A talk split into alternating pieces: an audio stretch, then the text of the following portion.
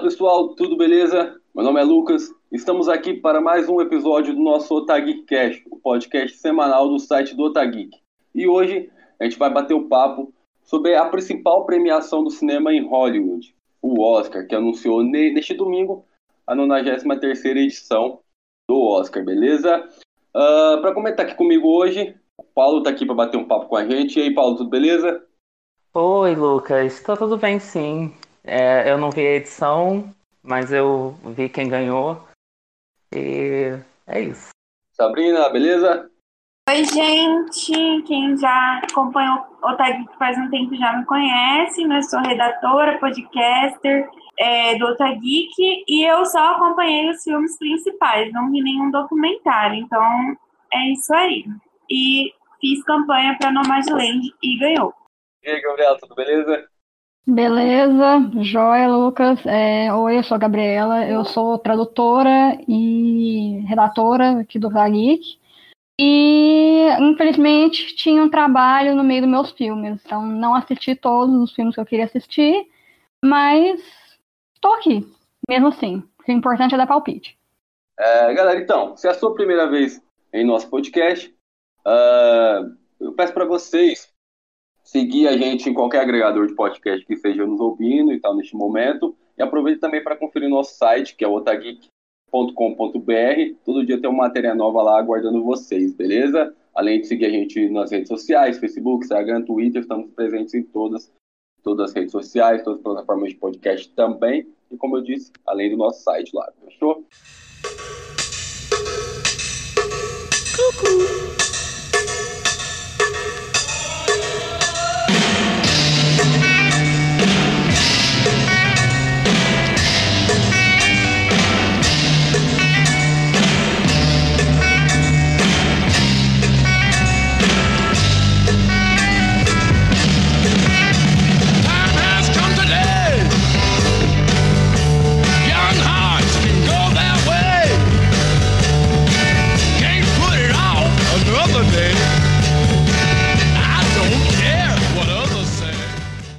Galera, antes da gente iniciar para falar da, das categorias, quem ganhou e tudo mais, uh, eu acho legal a gente entrar em alguns pontos aí em relação a essa edição do Oscar. Uh, vocês sentiram falta de algum filme, algum ator, algum diretor, alguma coisa que ficou de fora de, de, dessa edição? É, então, eu senti falta um pouquinho da Zendaya ali, porque, bom, ela venceu o M no ano passado, então todo mundo achava que também iam tentar fazer campanha para ela no Oscar, então senti falta dela. Um, teve destacamento Blood, destacamento Sangue, não lembro o nome do filme em português, que, bom, todo mundo sabe que a academia tem meio que uma dívida com o Spike Lee, né? Então todo mundo achava que poderiam finalmente quebrar essa dívida esse ano, quer dizer, pagar essa dívida esse ano. Senti falta também do On the Rocks, da Sofia Coppola. É, foi uma edição com dois filmes dirigidos por mulheres, então achei que iria ter uma uma terceira ali, mas, né? Enfim, acho que só esses e é só esses mesmo que eu lembro assim de cabeça logo logo de cabeça. Ah, teve também o Nunca às vezes Never, Rarely, Sometimes Always, que foi um filme uhum. indie que estava ganhando um monte de premiação e fala sobre aborto, então, assim, é, é um tema muito polêmico pro Oscar, mas eu achei ali, tinha uma leve esperança que pelo menos entrasse em roteiro.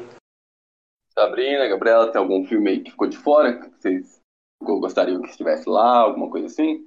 Então, gente, eu só assisto filme farofa, né? Não assisto filme de Oscar só pra quando é época de premiação. E ano passado eu acabei ficando alienada e também não teve muito filme, assim, por causa de tudo que tá acontecendo e tal. Teve que parar as gravações de muita coisa, então eu acabei não acompanhando, fiquei só nas farofas mesmo. É, eu assim. Eu, eu exatamente igual. Nada, nada a declarar. Eu, que sempre, como a Sabrina falou, eu que sempre vejo filme do Oscar no cinema, geralmente eu sempre vejo a metade dos indicados no cinema. A outra metade eu vejo por, por aluguel, quando está disponível, assim, e tal. É... E assim, de, esse ano não teve isso. Foi todos por aluguel, tecnicamente, que estavam disponíveis. E, bom, foi isso. O que foi a minha, meu, meu Oscar desse ano. É, eu, eu, assim, é igual o Paulo citou aí os filmes e a, e a Zendaya, por causa lá do, do Malcolm Mauri, pra mim também, eu achei que ela ia estar tá lá, porque, eu, querendo ou não, é um, é um filme que precisa do empenho dos dois atores, né? O próprio o, filho do Denzel, uh, que também mandou super bem, mas ela se, se, destacou demais. Eu achei que ela taria, teria muita chance. Uh, os diálogos do filme são, são muito bons também. Uh, então, foi, foi, é um, ela é uma pessoa que eu, que eu senti falta na premiação. E no destacamento Blood, eu tinha muita certeza que o, que o Deroy Lindo estaria, sabe? Para mim, a atuação dele é filme espetacular. Todo mundo, na época, uh, já estava dando como, como certo a indicação dele como melhor ator. E ele nem concorreu, assim, para mim foi, foi, Achei meio estranho também tem a questão do, do filme já ter sido lançado muito lá atrás, né? Então, bem, bem no começo do ano de 2020. Isso impacta um pouco. E até o Chadwick Boseman tá como ator coadjuvante também, por esse filme, não, não seria uh, surpresa, porque acho que são os dois destaques principais do filme também. É, é... É, foi muito mais triste para os atores do que para o diretor, porque no caso Spike Lee, eu acho que depois do Oscar de 2019, que teve até uma questão polêmica depois que a gente vai entrar sobre. É, é, eu acho que ele não vai querer mais voltar atrás de ganhar um prêmio do Oscar. Mas, tipo, tinha a questão do Chadwick e do Delroy, que eles realmente, assim, desde o começo todo mundo tava aclamando a atuação deles. Então, eu achava também que eles entrariam por esses filmes. É, até porque eu, eu acho até a, a, atuação do Chadwick mais forte até do que do que da, da voz suprema do blues. Eu acho que talvez se ele tivesse até como coadjuvante, ele, ele, ele conseguiria a vitória, eu acho.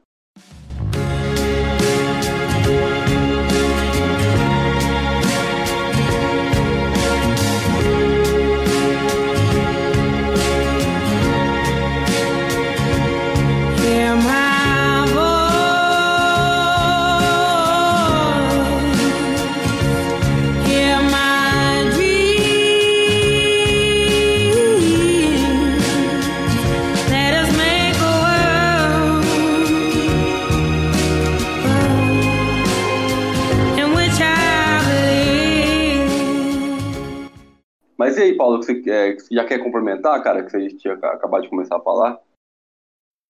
Ah, eu vou. é, eu vou, não vou tomar muito tempo, mas assim, essa foi a edição assim de todas as edições do Oscar que eu já que eu já vi desde 2012. Essa foi a edição mais diversa, assim, mulheres, uma diretora chinesa ganhou, o que eu acho muito legal. É, segunda mulher a ganhar o Oscar e a primeira diretora chinesa. No ano passado tivemos o diretor do Parasita ganhando, o diretor coreano, o Bong Joon-ho. E assim, o Oscar sempre é um campo muito minado para mim, porque é, toda vez que eu vejo minorias dentro do Oscar, eu fico muito feliz, mas ao mesmo tempo eu fico muito triste, porque dependendo de algum, algumas categorias, eu sei que são pessoas indicadas por filmes que não tem tanto barulho. Por exemplo, ano passado teve a Lupita Nyong'o por Nós e tecnicamente ela ganhou, tecnicamente não, ela ganhou todos os prêmios assim da da, da crítica no ano passado pela atuação dela e claro é, é um filme de terror mas é, foi a atuação de terror mais elogiada desde a Toni Collette por Hereditário. A Toni não entrou no Oscar, mas também é um, foi um, uma das pouquíssimas atuações assim de terror que a mídia viu e achou incrível. Mas voltando pro tópico, é, no ano passado também teve a Alfie Woodard por Clemency e teve a Joe Stern Smith por Queen Anslin. Esse ano também tivemos outras atrizes negras em filmes menores que não fizeram tanto barulho no Oscar, e aí entra a questão. Viola Davis e Andra Day tinham chances de ganhar como melhor atriz? Porque ambas estavam em filmes que não tinham muito hype lá dentro para, para ganharem, ou realmente para serem é, reconhecidas pelas suas atuações. A, a Viola até ganhou o SAG, o SAG. Mas, assim, foi, muita gente não sabia se o Oscar ia para ela ou não. E aí a gente pensa, tipo, não tem muitos filmes que são protagonizados por mulheres. Eu descobri ontem que Nomadland foi o quarto filme protagonizado por mulher a ganhar o Oscar. E aí, de melhor filme. E aí eu penso, agora a gente está numa era em que diretoras estão contando suas próprias histórias, mas cadê as diretoras negras? Cadê as diretoras asiáticas? Teve a Chloe Zhao, mas assim, tem muitas outras também. No ano passado, a Lulu Wang foi muito esnobada por causa de A Despedida. Então, assim, eu, eu noto que tem esse certo padrão dentro do Oscar que muitas das vezes quando surge assim aquele cavalo assim aquele, aquele forte cavalo para corrida eles ignoram esses filmes. Oscar sempre entra nessas questões raciais. No ano passado eles eles ignoraram a Jennifer Lopes que era uma das melhores. E aí esse ano também a gente teve pouquíssimos na verdade acho que não teve nenhum ator latino na, na corrida e vamos ver como é que vai ser ano que vem com minorias. Foi uma edição que reconheceu pela primeira vez uma atriz coreana. Foi uma edição que reconheceu Daniel Kaluuya como melhor ator coadjuvante. É, eu esperava que reconhecessem Chadwick como ator principal, mas fico muito feliz pelo Anthony. Mas vamos, vamos ver o que vai ser no ano que vem. Porque, bom, já tem sites fazendo apostas e pouquíssimas dessas apostas têm pessoas negras na produção.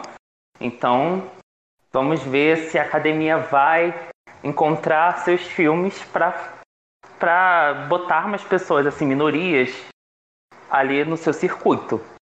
É, eu, eu, vi, que também esse ano teve uma quantidade de representatividade é, um pouco melhor do que nos anos anteriores, mas eu vejo também que é muito porque, cara, é, de vários filmes que, que não saíram né, no ano passado, que foram adiados por conta da, da, da pandemia.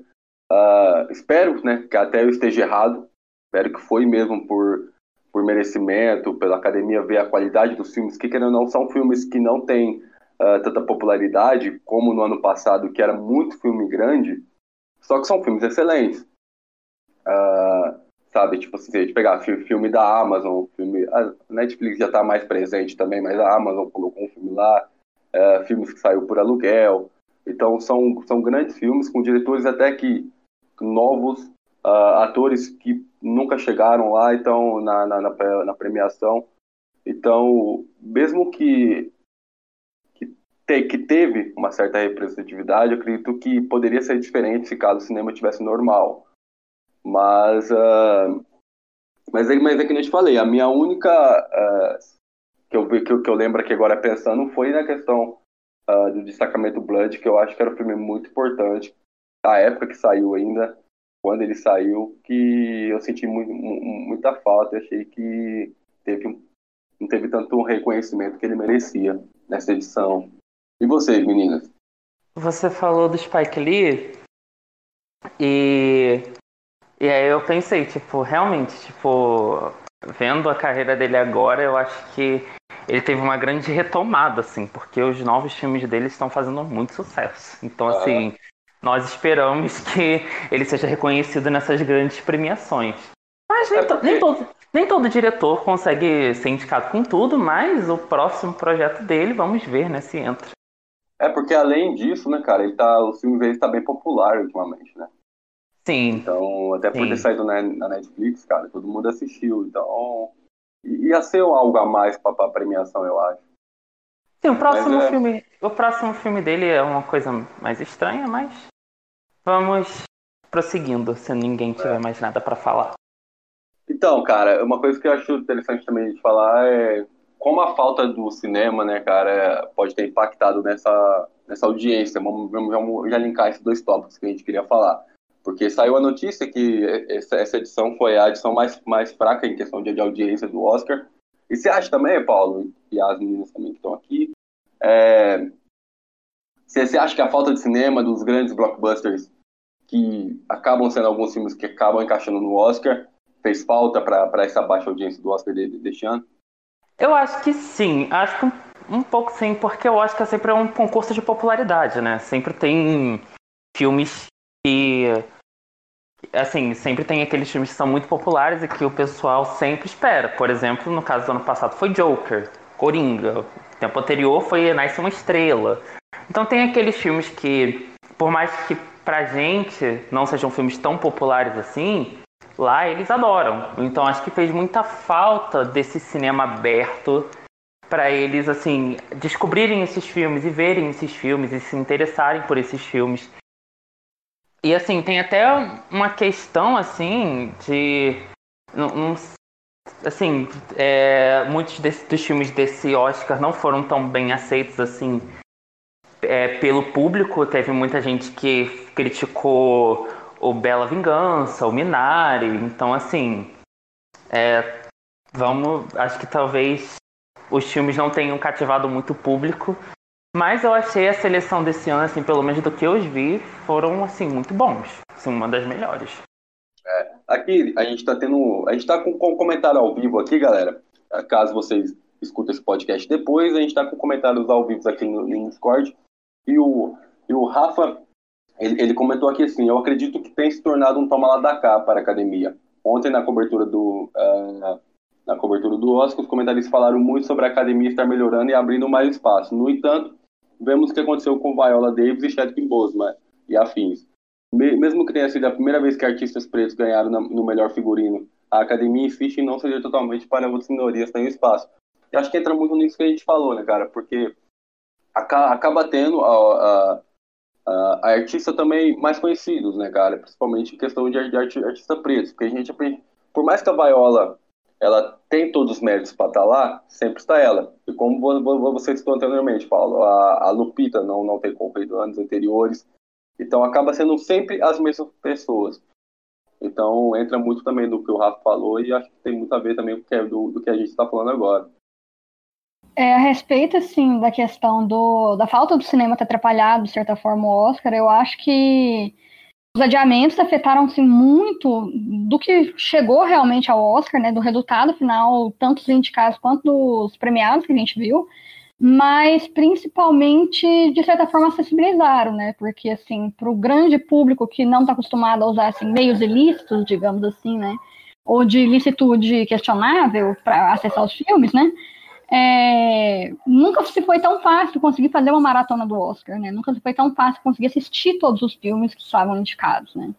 Esse foi o primeiro ano que meus pais se juntaram para fazer maratona do Oscar, né? Então, assim, é, de certa forma, ampliou, ampliou o debate e ter uma seleção, assim, por mais que a diversidade seja, de certa forma, questionável, e ela deve ser questionada, deve ser avaliada a, realmente o quão é, é, diversa é e o quão é, são apenas migalhas, né? Por exemplo, a questão da indicação do Chadwick é muito triste para pra pensar que um homem negro, o reconhecimento dele tenha vindo pós-morte, né?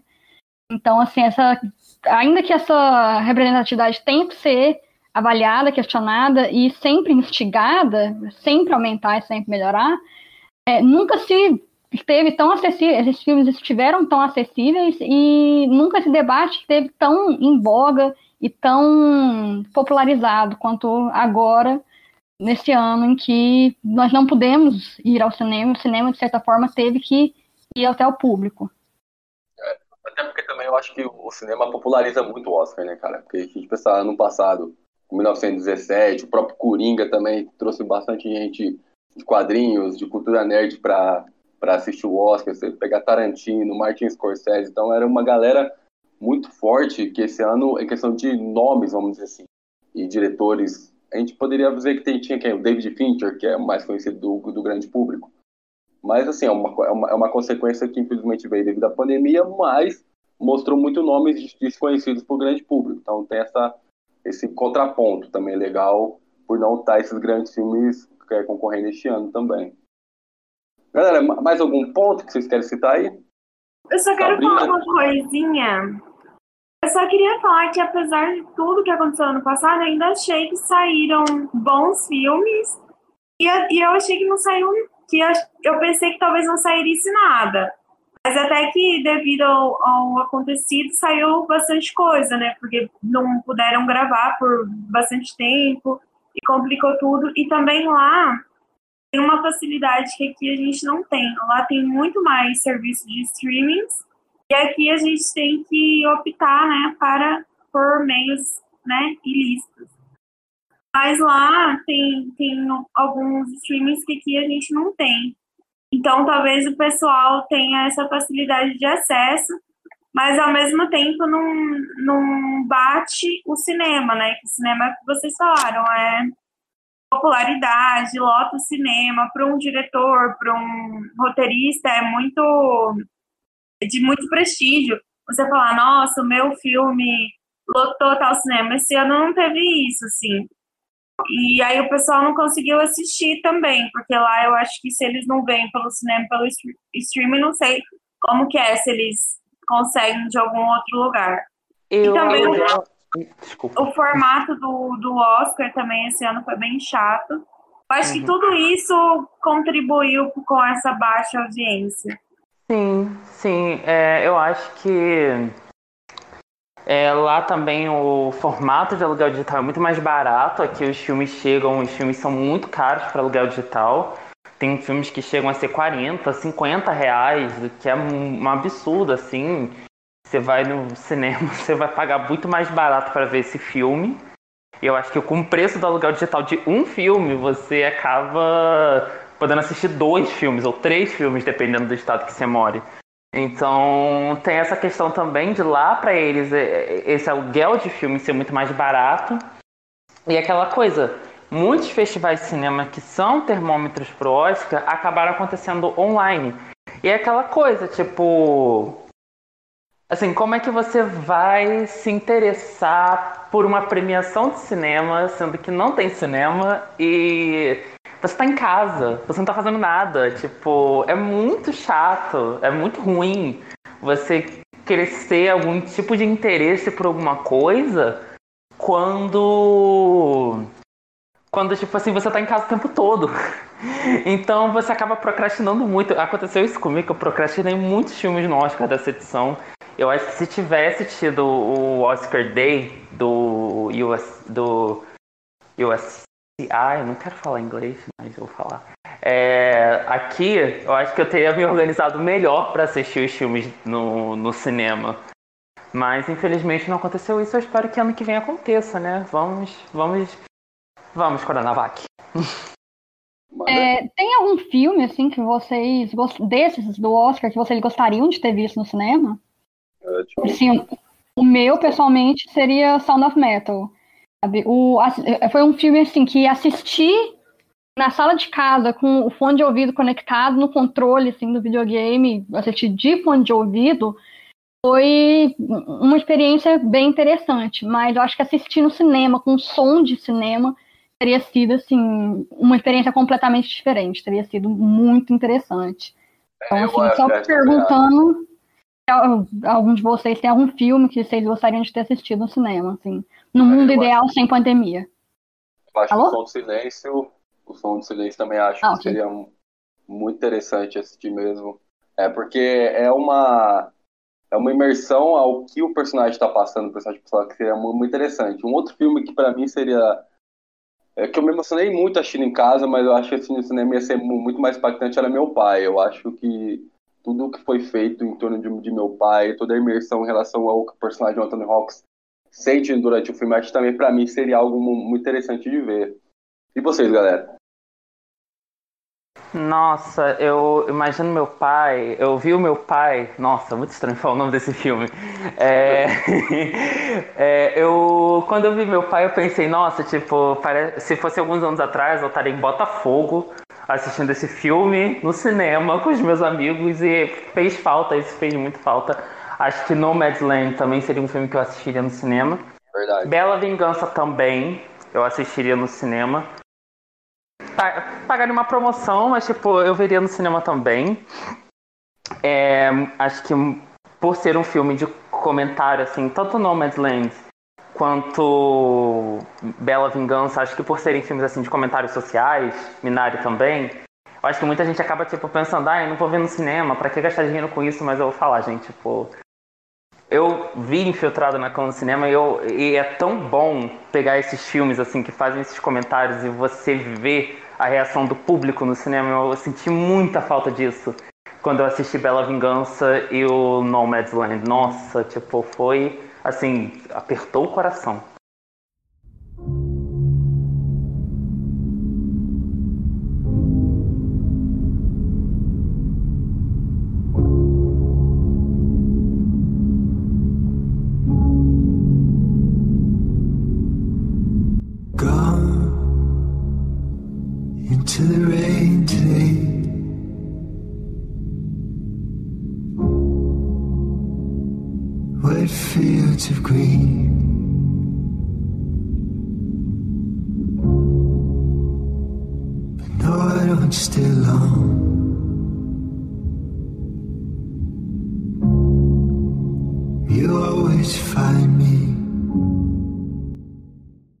Galera, então vamos lá. O chat aqui tá bombando e antes da gente falar, é ler aqui os comentários da galera, então vamos entrar aqui nas premiações que a gente já entra também no comentário da galera que já tá aqui adiantando o nosso bate-papo aqui, fechou?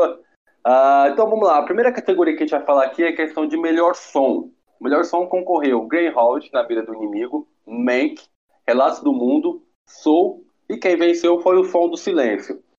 Uh, assim, já uh, dando aqui o meu, o meu veredito em relação a essa categoria, uh, eu acho que foi mais do que merecido. Acredito que Soul também poderia, poderia ter ganhado também, porque o filme, tipo, você dá, dá para você de, dá pra você ver de olhos fechados, assim, que, você, que é, é brilhante que eles fazem, mas mesmo som do silêncio, a imersão que o filme nos coloca em relação a que o personagem uh, vive, eu acho algo assim espetacular. Você não sente falta de não ter falas. Então, eu acho que mais que merecido aí o Som do Silêncio ter, ter vencido nessa categoria. É, também achei merecidíssimo. Inclusive, o pessoal tava falando para assistir com fone de ouvido para melhorar a experiência porque tem, uma, tem um som, assim, ele faz esse contraste, né, do, do que o, o menino tá ouvindo e o que realmente está acontecendo. Então, é muito interessante esse filme e é muito bom, a história é boa, é tudo bom, número um aqui na minha casa. Foi número um na minha Billboard também, adorei. E, assim, eu só achei acho complicado que essa categoria, na verdade, ela surgiu agora, é o primeiro prêmio dessa categoria porque fundiram as duas categorias, né? Tinha edição de som e alguma outra categoria de som que eu fiz o favor de convenientemente esquecer só agora. Mas eram duas categorias, então era para ser dois Oscars aqui, na minha opinião, para o som do silêncio, né?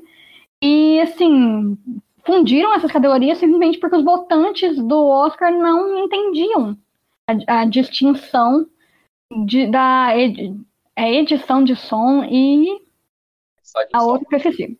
Isso, design de som. Isso, é mixagem. Mixagem, isso. mixagem de som. Isso aí. Então, os votantes não entendiam a distinção entre uma coisa e outra e aí fundiram. Só que assim, o cinema é áudio visual, né? Um, um grande efeito, na minha opinião, desse filme é nos lembrar que assim, o som no cinema não é só o on dos filmes do Christopher Nolan, né? O, o som tem uma importância, tem uma função, e o cinema é audiovisual, não é por acaso, né? Então eu acho assim, de certa forma, deprimente é, se possíveis dois Oscars para Som do Silêncio terem se convertido só em um, porque os votantes, assim, não era capaz de jogar no Google. eu não vi o Silêncio do Som. É, o, dizer, o Som do Silêncio, mas é um filme que eu vou assistir agora, depois que passou a premiação. Muitos, alguns filmes eu deixei para ver depois. Mas eu vi também, acho que foi a Mikan comentando que o filme tem um som muito impressionante, muito bem feito. Não, foi a Carol Moreira que comentou. E eu acho que isso já me interessou, porque eu adoro. Adoro esses filmes assim que mexem muito com som. E eu não estava sabendo disso. É por isso que eu não assisti o filme, não estava muito animado, mas acho que agora eu vou assistir.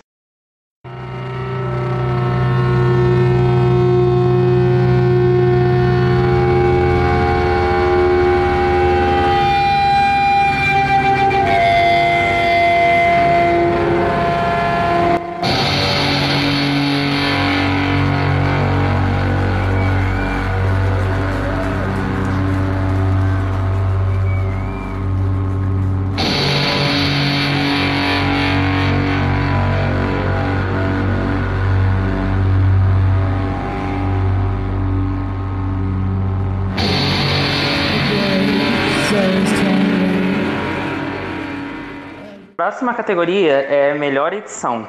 Os indicados foram Meu Pai, Nomadland, Bela Vingança, O Som do Silêncio e Os Sete de Chicago. E quem, quem venceu foi O Som do Silêncio. Não sou capaz de opinar. Uh, vamos lá, eu, eu abro aqui. Uh, eu, assim, mereceu. É, eu acho que a, a, construção de como o personagem vai perdendo a audição do decorrer do filme, eu acho que é, é, é muito bem feito. É, que ao, ao, mesmo tempo que é calmo, uh, é dinâmico, sabe? Não é algo enrolado, então eu acho espetacular. Mas, cara, eu, eu acho que meu pai é, poderia ter, ter, levado esse, essa, essa categoria. Eu acho como é, como é construído toda a parte da. Uh, vamos dizer, do, dos problemas que o Anthony Hawks sente, que é o Anthony, né? O personagem do Anthony Hawks no filme, uh, eu acho que consegue fazer com que a gente se sinta na, na, na, pele dele. E é tudo meio bagunçado, mas ao mesmo tempo você consegue entender o que está acontecendo. Então eu acho que meu pai poderia ter ganhado, mas no Som do, no Som do Silêncio mereceu muito. É um filme espetacular. Eu vou concordar com o Lucas. Eu gostei muito de Som do Silêncio, achei um filme excelente. Só que a montagem de meu pai é genial. Assim, foi um, um dos prêmios da noite que eu fiquei muito revoltada, apesar do filme ser ótimo.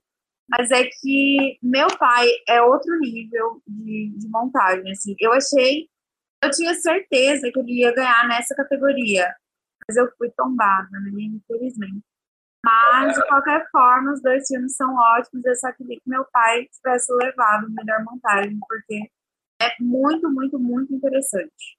O bom de meu pai ainda é que ele consegue ser curtinho, né? Tipo, ele é curtinho e, tipo, por mais que toda a, a bagunça que ele tem, assim, essa bagunça que o Lucas comentou, eu acho que ele acaba realmente fazendo sentido ali dentro. E, tipo, assim, ele foi, tem uma edição, assim, que eu acho muito monstruosa, muito monstruosa. É uma coisa, assim, linda, linda a edição, porque você chega no final, acho que a edição te ajuda muito a ficar imerso ali dentro no, do, do ambiente do filme.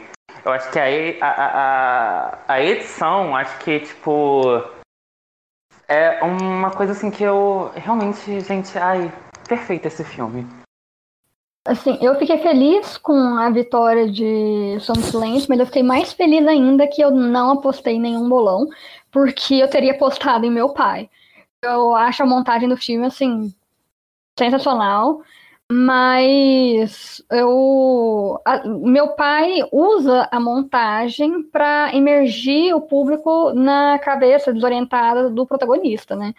Mas o Som do Silêncio faz isso assim, de forma menos nítida, assim, menos visível, menos óbvio, eu diria. Mas eu não, eu não, acho que não tenha sido merecido, mas eu teria apostado no The Father mesmo. É. Sabrina, já aproveita. Momento curiosidade. Desculpa, Queria mandar uma curiosidade. Vocês sabiam que Som do Silêncio foi gravado em ordem cronológica? Eu li algumas curiosidades do filme e eu fiquei, assim, muito apaixonada. Depois, se você quiser, eu leio pra gente. Caramba, que legal. Que legal. Que a, a dificuldade é, é, é muito maior, né? Você trazer um filme redondinho sem precisar gravar de qualquer jeito, vamos pôr entre aspas, assim.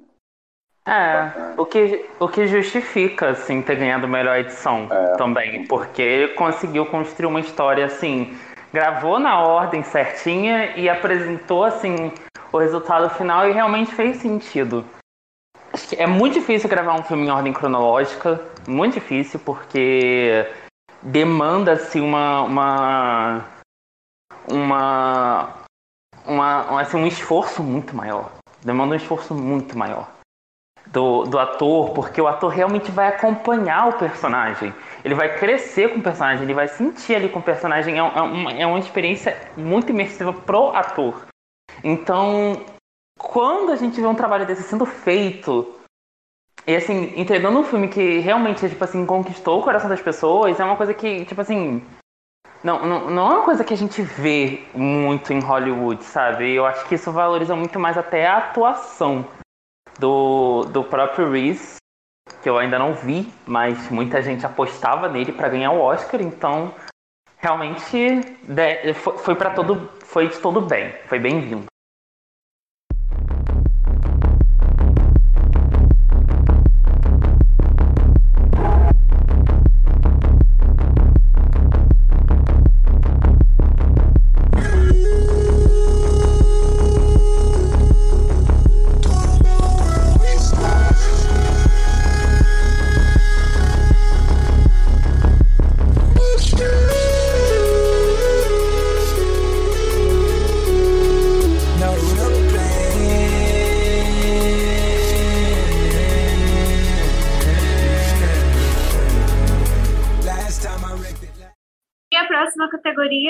Melhores efeitos visuais, que concorriam Problemas Monstruosos, O Céu da Meia-Noite, Mulan, O Grande Ivan e Tenet.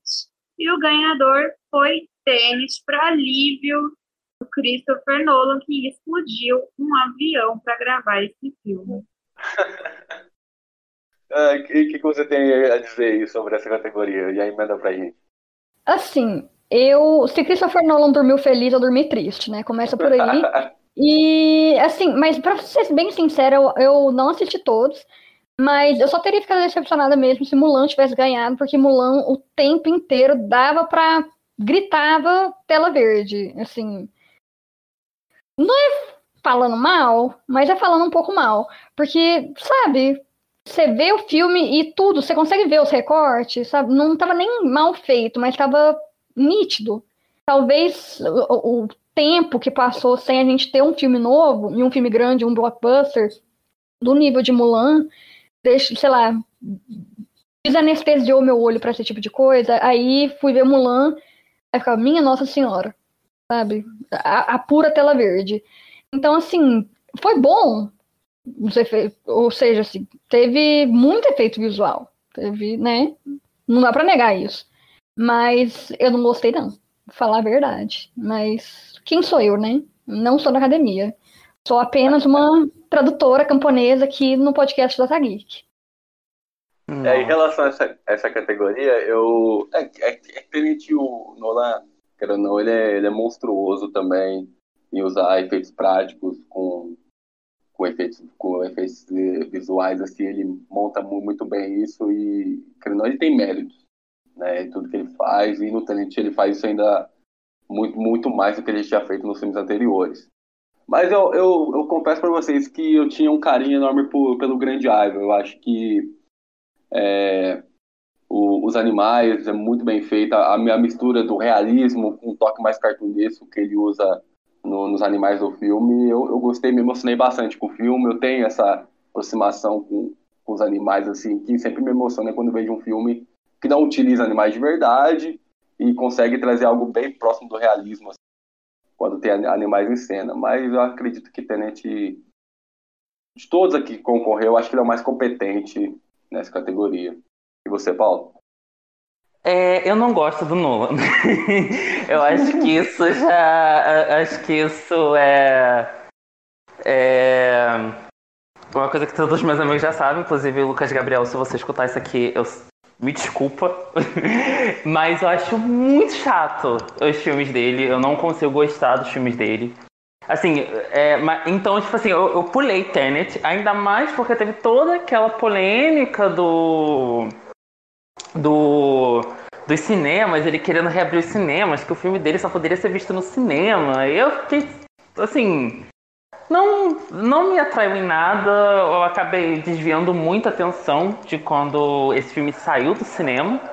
Até porque eu nem ia arriscar pegar Covid para ver um filme que não estava me interessando. Nem os que me interessam eu me, me, me arrisquei para ver. E assim, é... o Mulan, o caso de Mulan, é que, tipo assim, eu não queria que ganhasse, porque eu acho todos aqueles efeitos, assim, todo aquele visual dele muito estereotipado. Eu acho muito estereotipado. para mim, tentar emular a cultura chinesa sem ter nenhuma profundidade emocional, sem ter uma, uma beleza própria. Parece que tá tentando emular uma coisa que, que o filme não consegue capturar. Isso é uma coisa assim que reflete no filme em geral. Mas os outros eu também acho que eu não vi nenhum desse filme dessa categoria, então não posso falar por qual eu torcia. Mas eu não torcia pro Nolan. Então. Eu vou dizer que eu torcia por Mulan.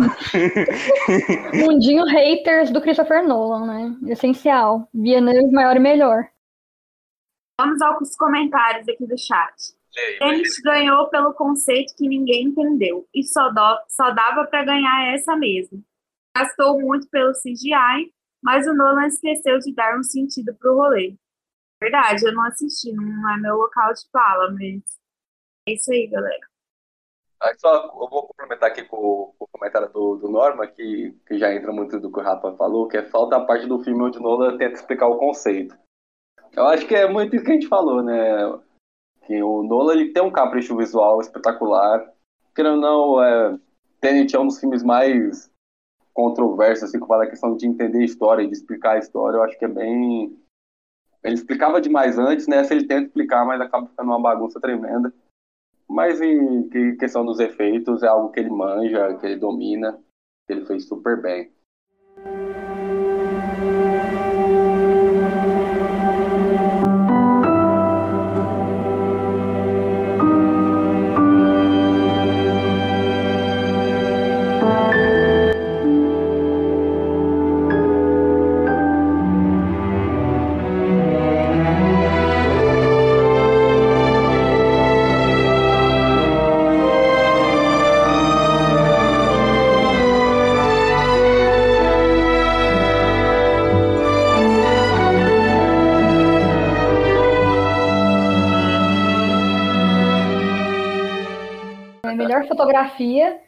Temos Judas e o Messias Negro, Relatos do Mundo, Nomadland, O Sete de Chicago e O Vencedor for Mank. O que, que vocês acham? Ah, eu acho que só do, filme ser preto e branco a categoria já deve regalar os olhos, né? Porque, ah, não sei, eu, do, eu acho que Nomadland é, me, merecia vencer, eu acho que pela, por toda a ideia do filme, sabe, ser gravado com atores que não, com pessoas que não são atores, né? Só a Francis lá. Então eu acho que é algo mais difícil de você fazer, de você enquadrar e tudo mais. Uh, eu, eu, eu tava apostando em Nomad, eu tava querendo que o Nomad ganhasse. Só que aquele negócio, né? Filme preto e branco acaba chamando atenção. Não, não acho que Mac tem essa qualidade, sabe? Como filmes anteriores teve, igual Roma, por exemplo. Mas, mas é isso, né? Eu acho que é meio padrão, assim, do Oscar eles dar a vitória para filmes que tem um, preto e branco, algo que diferencia um pouco do que outros filmes costumam fazer. A nota que eu dou para Make é dó, né? Eu, eu achei que não ia ganhar nada, eu tava super feliz, tinha ido para perder. Eu não assisti Mank, não vou assistir, não quero saber, não vem à minha casa falar de Mank, porque na minha cabeça é um filme super chato. Ah, tem conceito? Tem conceito. Não entendi. Não quero entender. Então, assim, ah, eu acho que até Minari merecia fotografia no Madlands também, é muito bonito. Amém. Ai, gente, já foi, né? A era de filme preto e branco, a gente tá na era digital. Gente, os jornalistas vamos cancelar, estão falando aqui agora. Minha carreira acabou antes de começar. Desculpa, perdão. Mentira, isso aqui foi outra personalidade. Me perdi, me perdi. Não, assim, eu eu torcia por Judas e o Messias Negro nessa categoria, mas é porque a questão desse filme é a seguinte: eu acho que pouquíssimos filmes que remetem aos anos 70 conseguem capturar o sentimento da época, aquela coisa suja, aquela coisa assim, realmente realmente imunda dos anos 70, daquela tensão racial. Nossa, tem um, uma cena em Judas e Messias Negro que o personagem principal do Lakeith ele tava na cadeira e pro, pedem para ele provar a lealdade dele no carro, era no carro, ele tava sentado no carro e, e tipo assim, o trabalho de fotografia naquela cena é muito bom, é muito bom. Deixa, deixa tudo muito tenso e é, é incrível, é incrível. Nomadland também acho lindo, porque são pessoas reais ali e eu acho que o filme consegue captar essa coisa da beleza humana, da humanidade, da, da, da, da, daquele sentimento de pureza assim da humanidade, do melhor que nós temos de dentro. Mas, mano, que é aquela coisa, como a, a Sabrina já disse, assim, Eu acho que a academia ama esses filmes que, que remetem à era de ouro hollywoodiana, porque estamos em 2021, mas eles ainda não superaram esse momento. Tanto que ainda tem, tem votantes daquela época na academia, os velho branco. E é, é uma coisa que a academia adora. E eu penso, tipo, tá, pra quê? Tipo, ok, nossa, tipo, muito clichê. Porque Aquela coisa, fotografia de monkey. Se você joga uma foto no Google, você não acha bonito. Mas se você joga uma foto de Nomadland no filme, no, no Google, você vai achar muito lindo. Então, assim, eu prefiro ir pela opinião do Google. Nomadland ajuda o Messias Negro. É verdade, Paula. A academia adora filmes que puxam sardinha deles. Assim, eu acho, desculpem jornalistas, críticas especializados, eu sou apenas uma camponesa mas eu acho que eu tenho direito a essa opinião de falar já foi, a gente já está em 2021, já estamos no digital, não precisa de ficar preto e branco muito bonito, é lindo, dá algum trabalho para casar as cores, porque a gente tem a impressão de que ah, é preto e branco, então a pessoa está vestida de preto e branco, mas não, gente, teve todo um estudo e tal, muito bacana. Mas não precisava, né, gente? Cidadão Kim já foi, a gente já está em 2021, então, por isso, por, por essa que para mim tá fora. Olha, eu, eu queria Nomadland ou cadê? Judas de Messias Negro por essa categoria. Porque Nomadland, a fotografia eu acho muito assim, picada, digamos, sabe? Me lembra muito o Chegada, sabe? É um tom assim, mais acinzentado e ainda assim bonito, que enche os olhos, muito bem feito me lembrou muito e por mim seria de Nomadland. Eu não ficaria triste se Judas Messias Negro ganhasse, mas é claro que, né, assim, a consolação da Netflix tinha que vir. Na hora que o Mank ganhou esse, eu falei sim, é o primeiro prêmio de Mank, se Deus quiser, é o último. Mas a categoria seguinte veio para, infelizmente, tirar sarro da minha cara, né? Então, vamos à próxima. Gente, peraí, que um fã tá pedindo, pelo amor de Deus, leia esse comentário. Ele está falando aqui que os velhos votantes se sentem nostálgicos, mas tecnicamente Monkey é impecável, muito imersivo na época, mas o roteiro é meh, zzzzz, design de produção estupendo. É isso. Não mentiu. Se bem que eu não vi Mank, né? Mas. Tem um outro comentário aqui. Concordando. Ó. É, Mank mereceu só pelos é, 300 testes de batom da Amanda Seyfried. A bichinha chegou a perder o beijo. Nossa, e rapidinho, só pra eh, adicionar um comentário assim sobre Monk, o Damien Chazelle vai fazer um filme chamado Babylon, que não é baseado na música da Lady Gaga. É um filme sobre uma atriz da época de ouro de Hollywood, que teve uma carreira assim extremamente boicotada na época. Se esse filme for que nem Mank, pelo amor de Deus, a gente já sabe que só vai dar na categoria visual. Porque eu não. Eu acho que já tô de saco cheio de Hollywood não desprender desses velhos hábitos deles quererem fazer esses filmes extremamente antigos e datados que não conversam mais com a gente e que só serve para eles, sabe? O Oscar é uma academia, o, Oscar é uma premiação que, que deveria ser popular, porque nós assistimos os filmes e nós criamos esses filmes tecnicamente. Nossos pensamentos, nossas, no, no, nossas formas criam esses filmes. A maneira que a gente responde a esses filmes vocês imaginam pessoas vendo Mank e achando que é um filme extremamente atemporal? Não. É só uma tentativa de emular uma coisa que já foi. Então, tipo, pra que a gente continua recebendo esses filmes que literalmente ninguém tá nem aí e ninguém vai ver? Sabe, e o David Fincher tem filmes melhores. Tem filmes muito melhores. Assim, eu Mas de certa forma, todo filme não seria uma tentativa de emular o que já foi. Assim, a não ser ficção científica, no caso. Há de se pensar isso, né? Porque. É. Sim, não, é. é, que, é que, tipo assim, nesse caso de Mank, assim, é que é uma coisa muito mais direta. Por exemplo, se a gente pega Nice uma Estrela e Joker, eles tentam emular aquela coisa lá daquela época, os anos 70, assim, não, mas anos 70, entendo. Só que, tipo assim, cara, Mank é até preto e branco. Você sente que é uma tentativa, tipo, de. de. assim, de puxar saquismo, sabe? Você entende que o pessoal ali tá querendo puxar um saco, querendo puxar uma sardinha para ganhar prêmio. Sabe? Aí eu acho que já fica um pouquinho mais chato de se ver. Tipo, não é um filme todo que... ano tem também, né? Todo ano tem sempre aquele filme cota agrada os votantes. Cota, os idosos É. da academia vão gostar. Exatamente, então eles, devem, eles tinham que tirar esses filmes, porque é muito chato ver esses filmes, gente. Quem viu Ford versus Ferrari, pelo amor de Deus?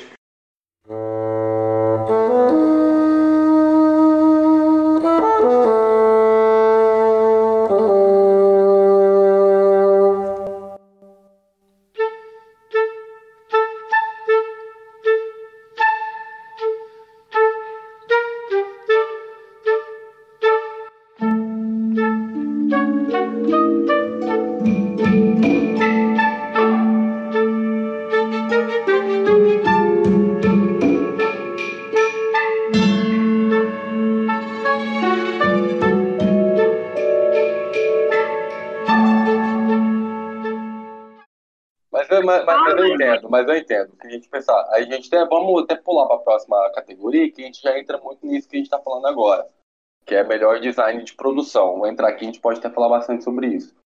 Ah, os concorrentes são Meu Pai, A Voz Suprema do Blues, Mank, Relatos do Mundo e Tenet. E quem ganhou foi Mank como melhor design de produção. Aí eu já vou dar a minha, meu veredito aqui, entra muito também do que vocês estão falando. Eu acho que conforme o ano passado, que era uma vez em Hollywood, ganhou também como melhor design de produção, eu acho que a academia gosta quando retrata época, época ainda do cinema. Então, meio que tem muito isso também, sabe? É, eu, eu até acredito que, que a questão de design de produção meio que manda super bem. Não acho também que foi que era o, sei lá, do- do- dos indicados era o pior ou algo próximo disso. Eu acho que, que mereceu relação ao design de produção. A voz suprema do blues também tem algo super bacana lá também. Ah, mas acho que entra muito nisso que estão falando e algo que a academia gosta, sabe? Você retratar, sabe, a era de ouro, algo que eles gostam, o marco do cinema, algo do tipo, como foi Cidadão Kane. Então tem, tem muito isso também. Bom, é... Mank ganhou, pra tristeza de muitos.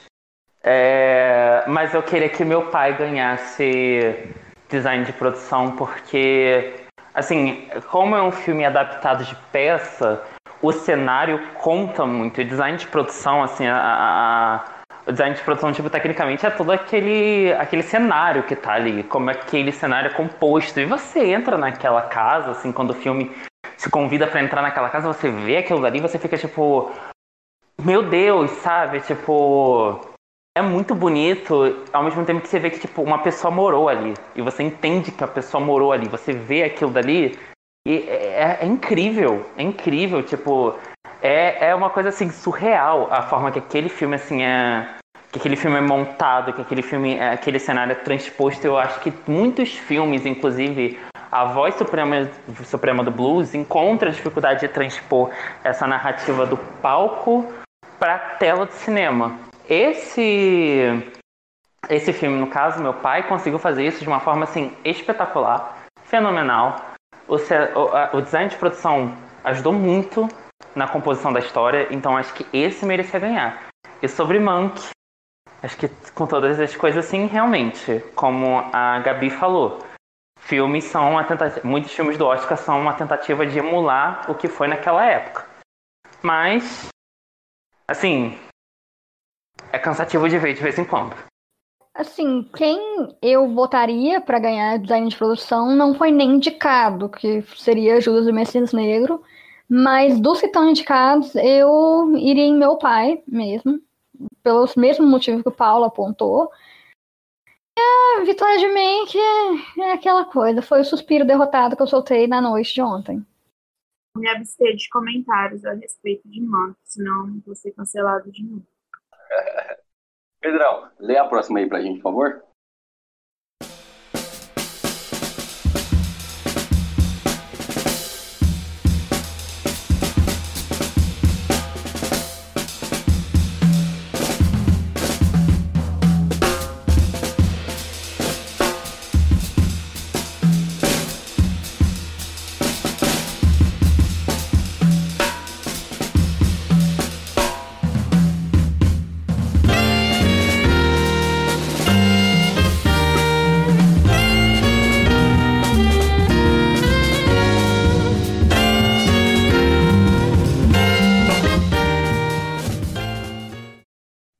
Animação: Dois Irmãos, A Caminho da Lua, Chão Carneiro Filme, Soul e Wolfwalkers. Gente, Pixar ganhando? A água é molhada. Que novidade! Eu, acha, eu tava torcendo pro Wolfwalkers. Nem vi. Mas a gente já sabe que quando tem um filme da Pixar, por mais que seja genérico, não que Soul seja genérico, a gente sabe que vai ganhar. Então, não tem nem muito o que comentar de Soul. É um filme muito bonito, mas. Hum, Pixar de novo. Ô, Bruna, tá aqui? Bruna, você, você está entre nós? Bruna. Oi. Olá, Bruna. Oi, gente, tudo bem? Irmã que me barrou, me deu um chute na canela e eu fiquei deitada ali no chão. Ai. Bruna, se apresenta aí brevemente pra galera. Já que você tá aqui sempre, mas é, é bom aí lembrar quem é você. Bom, eu sou a Bruna. Ah, eu geralmente faço podcast. Tô aqui para falar, uh, quer dizer, não falar muito, porque eu cheguei atrasada no rolê, mas vamos aí. Bruna, a gente tá falando agora da, da melhor animação. O que, que você já tem aí a falar? Já, já abre aí quais são os seus vereditos sobre a melhor animação. Não, então, assim, como todo ano, eu gostaria que nenhum da Pixar ganhasse. Mas ganhou, né? Eu tava torcendo pra Wolf Walkers também. E é isso, não tem muito o que falar, não. assim, Soul é muito bonito, mas eu acho, assim, é, é, tem aqueles problemas em relação a personagens negros, que eu acho que ainda continua perpetuando, apesar que nesse filme é mais nivelado, mas continua. E é isso. Uh, não tem muito o que dizer, não, sobre essa categoria. É, eu acho interessante que o Wolf Walkers, ele, ele ganhou o coração de todo mundo, né? Eu falo até que o meu também. Eu, a animação que eu torci, eu acho a história legal demais, sabe? É, toda a questão do folclore irlandês eu acho super legal e eu tava torcendo muito para eles. Mas é aquilo que vocês falaram, né? Pixar tá lá, o cheque tá lá, sei lá, tô brincando. Mas, é, mas eu acho que o Fox ganhou pelo menos o coração de todo mundo que assistiu o filme que estava torcendo por ele na, na, na, premiação deste ano. É a questão da campanha, né? Uhum. Quem faz mais campanha. Bom, esse de animação só assisti Soul mesmo. Achei muito bonito. Até alguns diriam que eu chorei, mas boatos não confirmados. Fiquei muito afim de assistir o Wolfwalkers e Rumo à Lua, eu acho, Rumo da Lua, não sei o nome. Mas eu tenho, assim, uma crítica. Por que, que essas animações são tão tristes, gente? Eu não, não consigo assistir. Eu vi o trailer de Dois Irmãos ontem e eu já queria chorar ali. Não, não dá, gente. Não, não dá, não. Bom, eu não assisti absolutamente nenhum além de Soul, né? Esse ano foi Vergonha da categoria, que é a minha preferida. Mas, assim, eu sou muito Chão Carneiro, né? Eu gosto muito da, das animações de massinha da Artman, o Wallace Gromit, o, o, último filme do Chão Carneiro que foi indicado, eu adoro. Então, assim, queria ter visto, queria assistir, não. Então, minha consideração é essa, assim, foi de Soul e, mais uma vez, o Mickey Mouse e aí, né?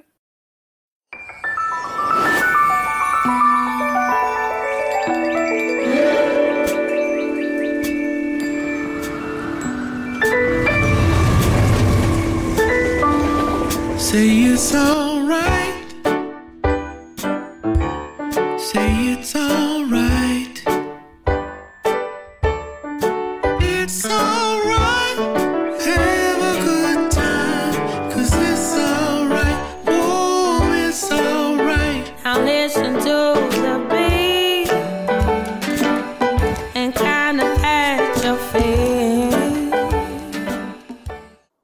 Próxima categoria é melhor trilha sonora.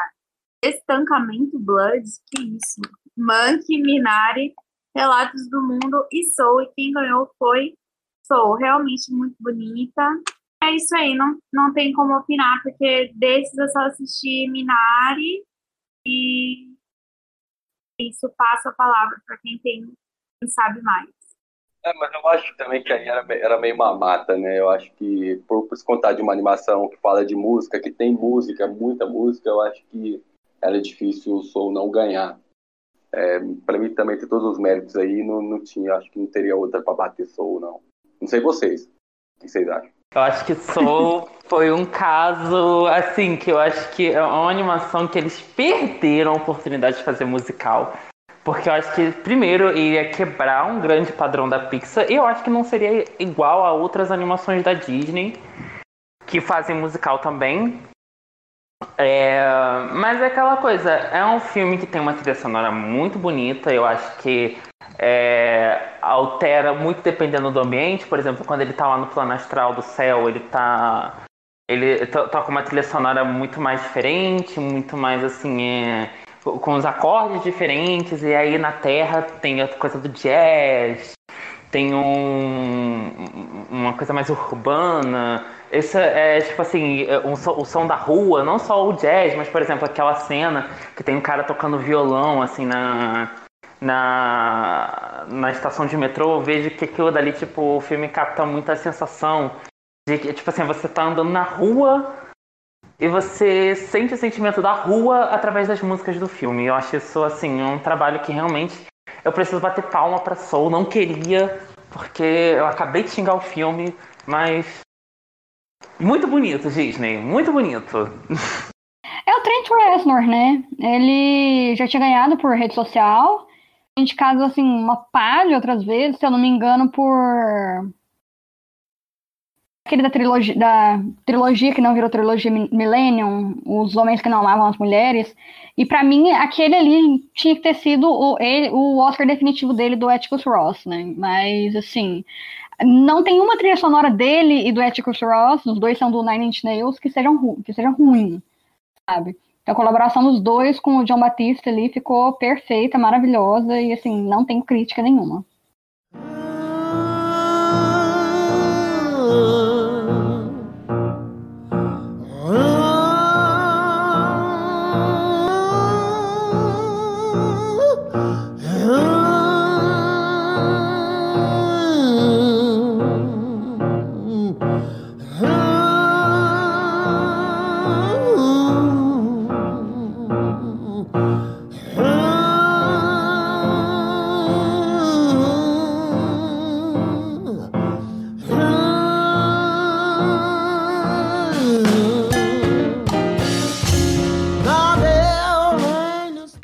Melhor figurino: Emma, Mank, Mulan, Pinóquio e a voz suprema do blues.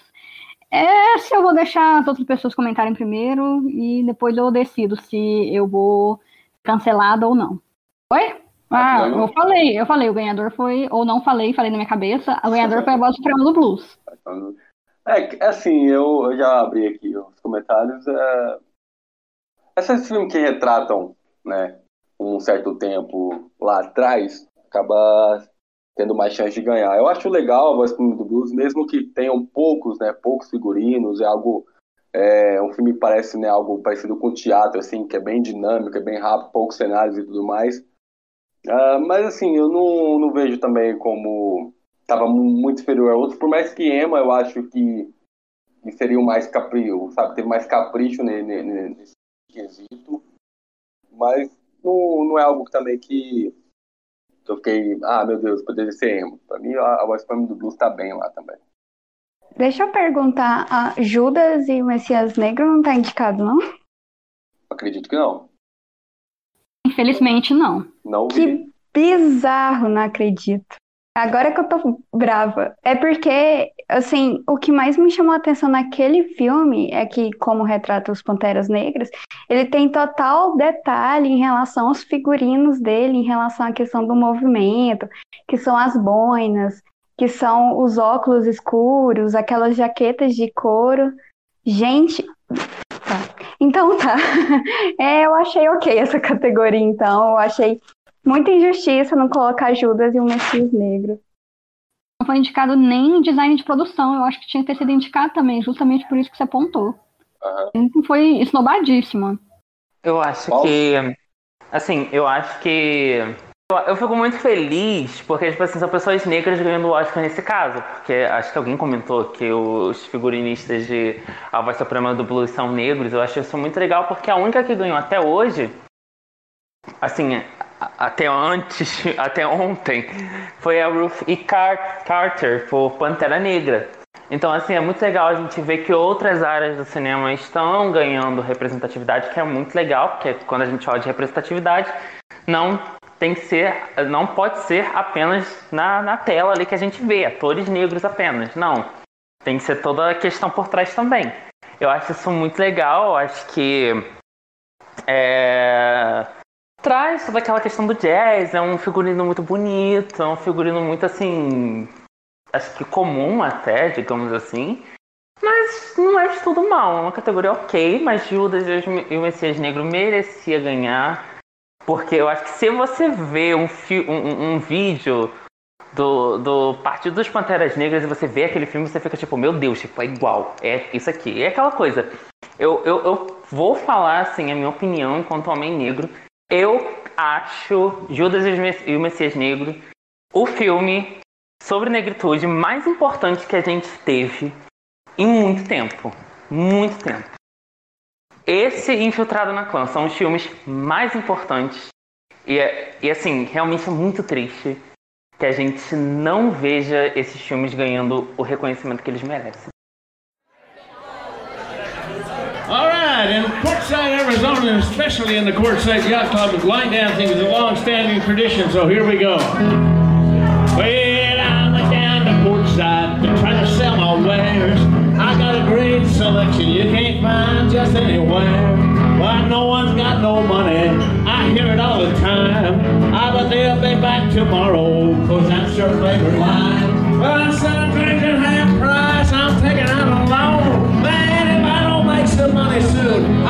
get back home. I got the Portside Bender Blues. Passar agora para a próxima, galera. Uh, melhor roteiro original. Agora a gente começa a chegar mais nas categorias, entre aspas, né? As mais importantes aí do Oscar, as mais relevantes. Uh, vamos lá, então, melhor roteiro original: Judas e Messias Negro, Minari, O Som do Silêncio, O Sete de Chicago, e quem ganhou foi Bela Vingança. Uh, já entrando aqui no, nas minhas considerações, torci Uh, gostei de ter ganhado, fiquei feliz. Acho assim, Bela Vingança para mim foi uma surpresa quando eu assisti. Eu gostei demais e mereceu. Acho que para mim tinha que estar indicado, tinha que ter ganhado também em outras categorias. Mas fiquei feliz de ter ganhado e é um, excelente filme. Assim, para mim, resumidamente, é isso aí. E o que, que vocês acham? Bela Vingança foi muito bom. E o o resto é aquela coisa, tipo, os Sete de Chicago, eu não sei se é um filme muito original, então eu não sei porque que ele tá fazendo na indicação de roteiro original, que não é um roteiro original. Muito fajuto. E o resto é aquela coisa, tipo, acho que não tinha chance, porque o filme da. da. da Emerald, o roteiro da Emerald final é muito, muito inteligente. É, em relação. É, eu gostei muito. Eu só queria dar um, falar uma observação assim que eu odiei a tradução do, do, do Bela Vingança, o título. Podia ter deixado Jovem Promissora. Uh, uh, em relação ao roteiro, eu amei, ele é muito surpreendente. Assim, às vezes a narrativa do filme me deixa um pouco confusa. Assim, às vezes eu fiquei confusa com o que a protagonista queria mas o filme ele trouxe coisas novas, assim, assim, eu não, nenhum momento eu perdi o foco em relação ao filme, então o roteiro é muito bom, ele é muito surpreendente, e é isso. Assim, eu teria ficado feliz se qualquer um ganhasse, exceto o set de Chicago, porque já chega de lamber o Aaron Sorkin, né? Mas é, nada, nada muito assim acrescentar. Eu acho que foi bem merecido. Inclusive, acho que a Emerald Fennell ganhou aqui porque não dava para premiar ela e a Chloe no, na categoria de direção, né? Mas, é, como eu falei, não sendo set de Chicago, para mim tá ótimo essa categoria. Bom, eu gostei, eu achei super bacana, super merecido. Também achei que ou poderia ser do Som do Silêncio, porque já falei mil vezes que eu sou cadelinha desse filme. Meu problema com Bela Vingança é o final. Não sei se pode dar spoiler aqui, mas eu, em particular, gostaria que o filme terminasse com um quê de esperança, sabe?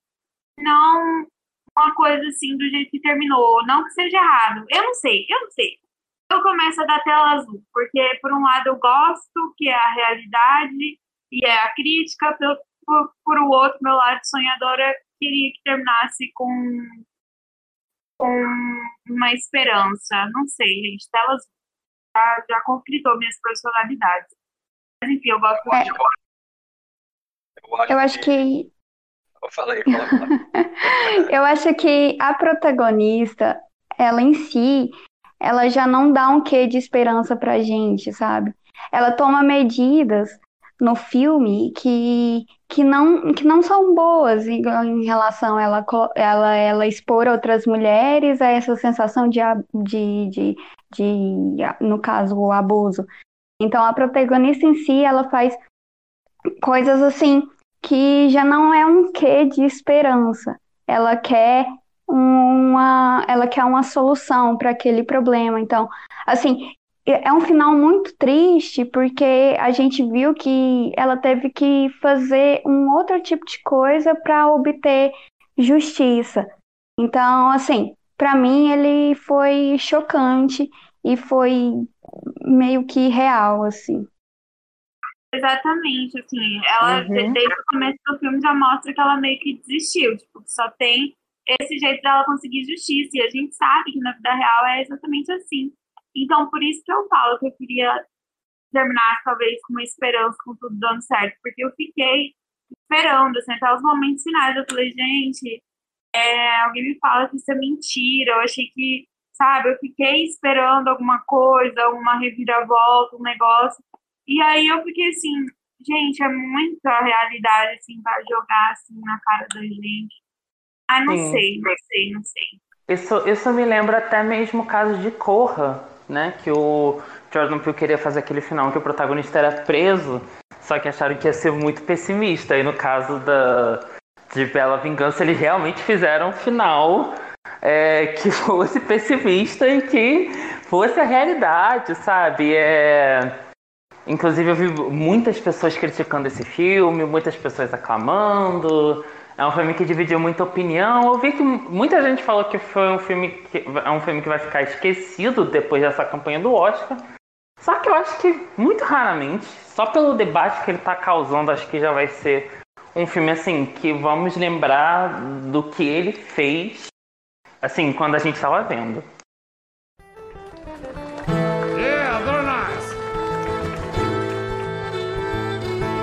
Obama was a traitor.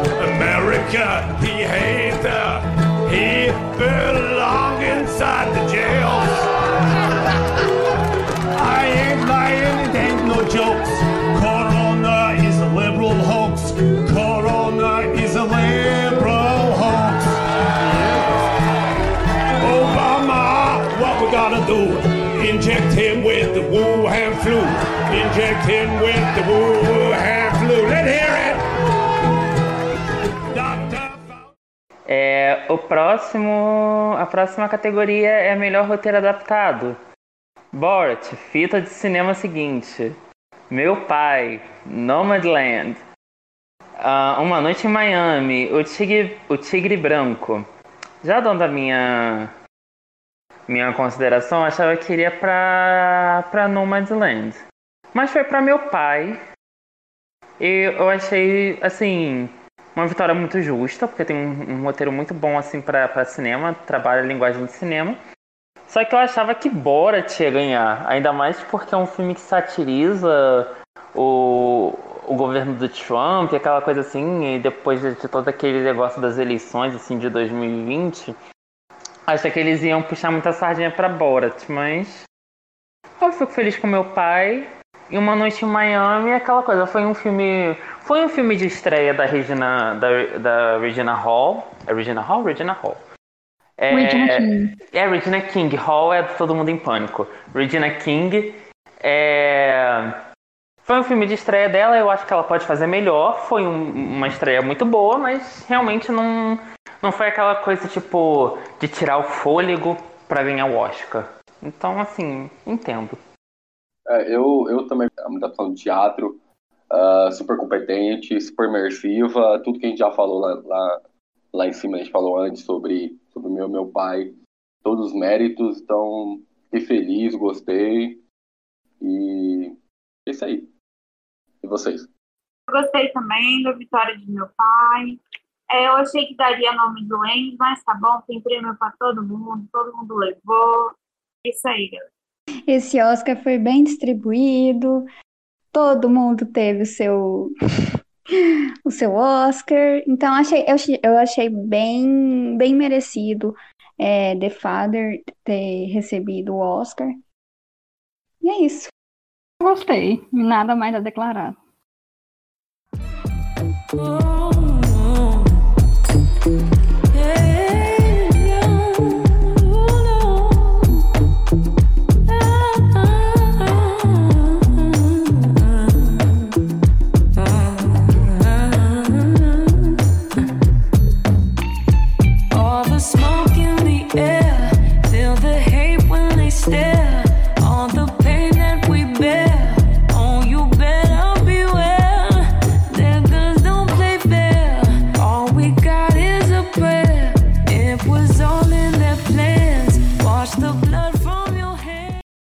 Então, gente, agora a gente vai para melhor ator coadjuvante.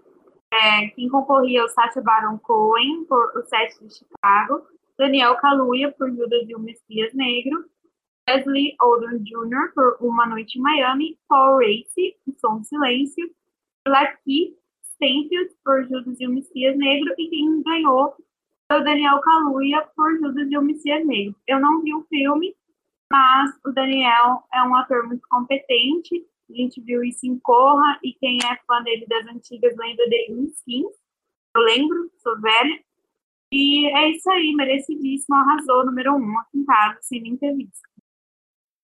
Eu sou muito, eu sou muito cadelinha do Daniel.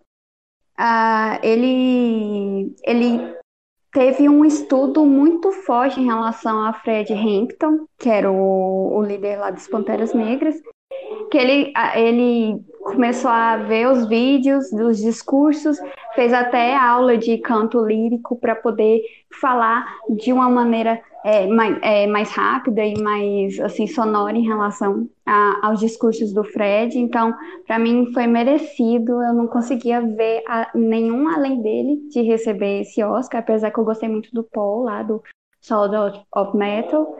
É isso. Isso aí, Daniel. É, eu acho que também, como vocês falaram, é, o Daniel Kaluuya ele era o melhor, sabe? Questão de, de personagem, questão de atuação também deste Oscar, todos concorreram com ele. Ele é muito forte, né, cara? Qualquer coisa que ele faz, ele é muito presente. Seja, sei lá, até as participações que ele teve no Pantera Negra, né, no filme da Marvel, que é uma participação bem coadjuvante mesmo. Aliás, eu até acredito que ele poderia concorrer como melhor ator, mas é uma forma de você garantir o Oscar dele colocando ele como, como coadjuvante também para dar um meio a meio com o Lex Sepult também.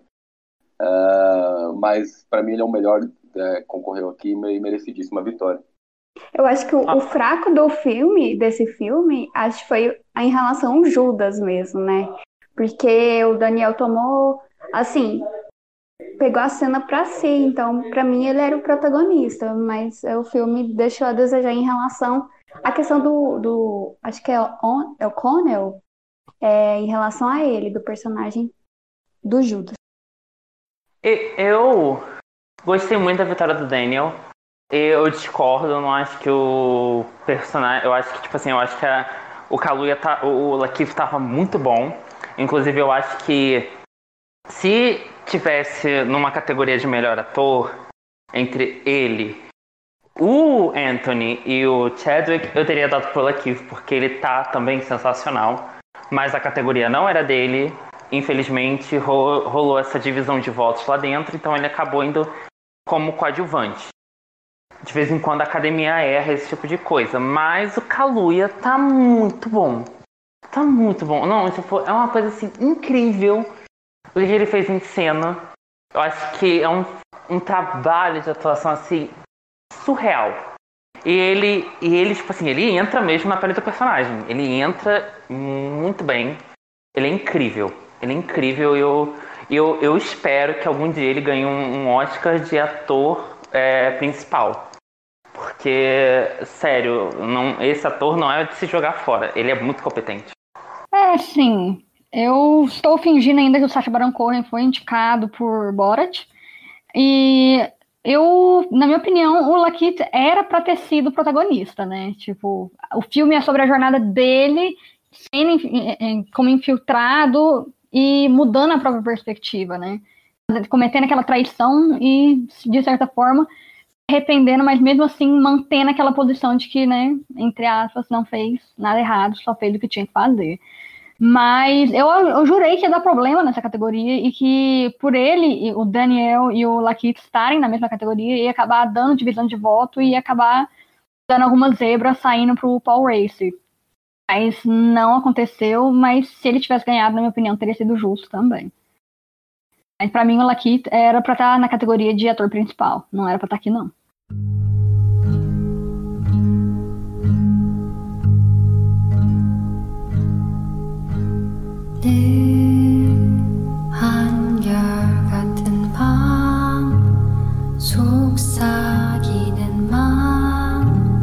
Melhor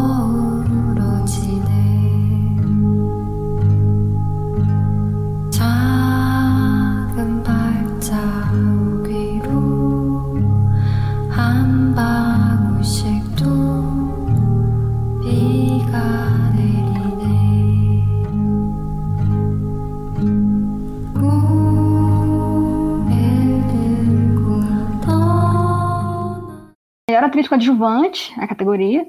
As indicadas foram Maria Bakalova, por Borat, Glenn Close, Era Uma Vez Um Sonho, Era Uma Vez Um Oscar, tadinha, Olivia Colman, Meu Pai, Amanda Seyfried, por Monk, e a vitoriosa, que é a vovó de Minari, que eu estou com medo de pronunciar o nome dela errado.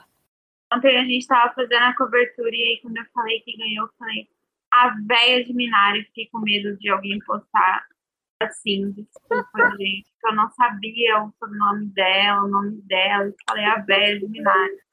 Ai, Deus. Eu não vi Minari. Eu não assisti Minari. Eu não posso opinar sobre a avó de Minari.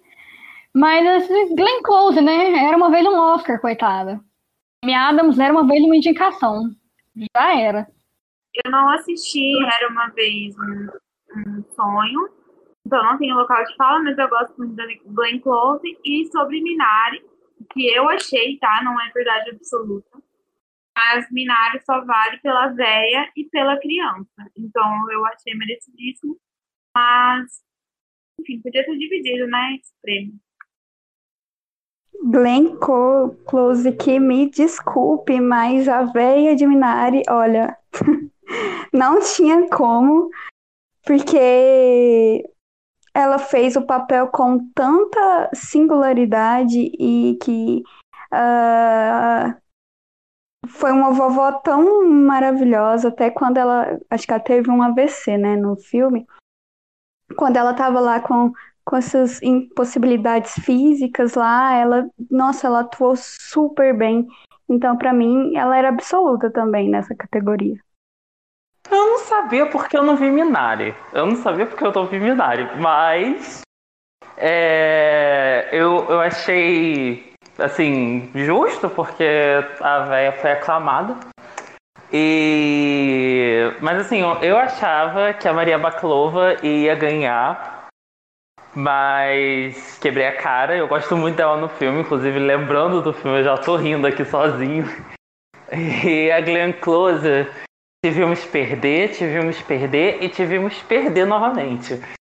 Talvez. Em 2023 vai, Glenn Close. 2023 vai. É, só aqui lendo o comentário do Norman, já entra muito do que eu tô falando também, é Yong Jung de Minari foi excelente, merecia ter ganho muito mais. Ela e o Alan Kim carregaram o carisma do filme na, na, nas costas. Eu também acho, cara. Eu acho que ela, assim, a, a, quando ela começa a ficar doente, que acho que a, falaram aqui agora que ela teve AVC, algo do tipo assim, é algo que ela. Acho que tudo, assim, a parte que ela parece ser uma, uma, uma avó ruim, depois você vê que ela não é ruim, que ela só é diferente, até a criança fala, você não é a avó que eu, que eu achei que seria, algo do tipo assim que ele fala. Eu acho que os trejeitos dela é algo assim espetacular, algo assim surpreendente. No final do filme que ela fica doente, a atriz sabe? Tipo, chega num ponto assim que é incrível e, e também merecia, mereceu, assim, muito ganhar. Só que só dando um ponto, assim, antes do, do assistir Minari, nossa, eu, eu torci muito pra Maria Bakalova. Eu acho que ela fez em Borat foi espetacular. Ela conseguiu estar. Tá, eu, eu não conhecia ela, não sei, não conheço os outros trabalhos dela, mas ela segurou muito bem ali com o Chassa, que já, já, que já tem um costume de fazer né, esse tipo de filme, meio que no, no improviso. Mas a vovozinha de Minari, espetacular, e mereceu todos os prêmios. E tomara que volte a concorrer, volte a fazer grandes, grandes filmes aí. O, o, o, papel da Maria foi o primeiro que ela teve, assim, toda a carreira dela, o primeiro papel dela. Ela não ah, fez okay. outros filmes. E o caso da, da categoria de atriz coadjuvante, eu acho que pouquíssimas vezes realmente é, coroam, assim. Nossa, usei a expressão muito errada. Tipo, dão a vitória para atrizes que realmente merecem. Muitas vezes a categoria de atriz coadjuvante é, serve é tipo um agrado para a carreira, como foi o caso da Laura Dern no ano passado, que ela ganhou por uma história de um, pela história de um casamento, que ela nem era a melhor da categoria. Então, tipo assim, muitas das vezes o esse caso assim da atriz coadjuvante é um prêmio de consolação pela sua carreira então, assim, eu achava. Eu não, eu não achava que iriam dar pra. pra vozinha de Minari. Eu até achava que iam dar também pra Glenn Close, por causa desse lance da carreira. Mas. Tipo assim, feliz que reconheceram a melhor da categoria, porque geralmente isso não acontece.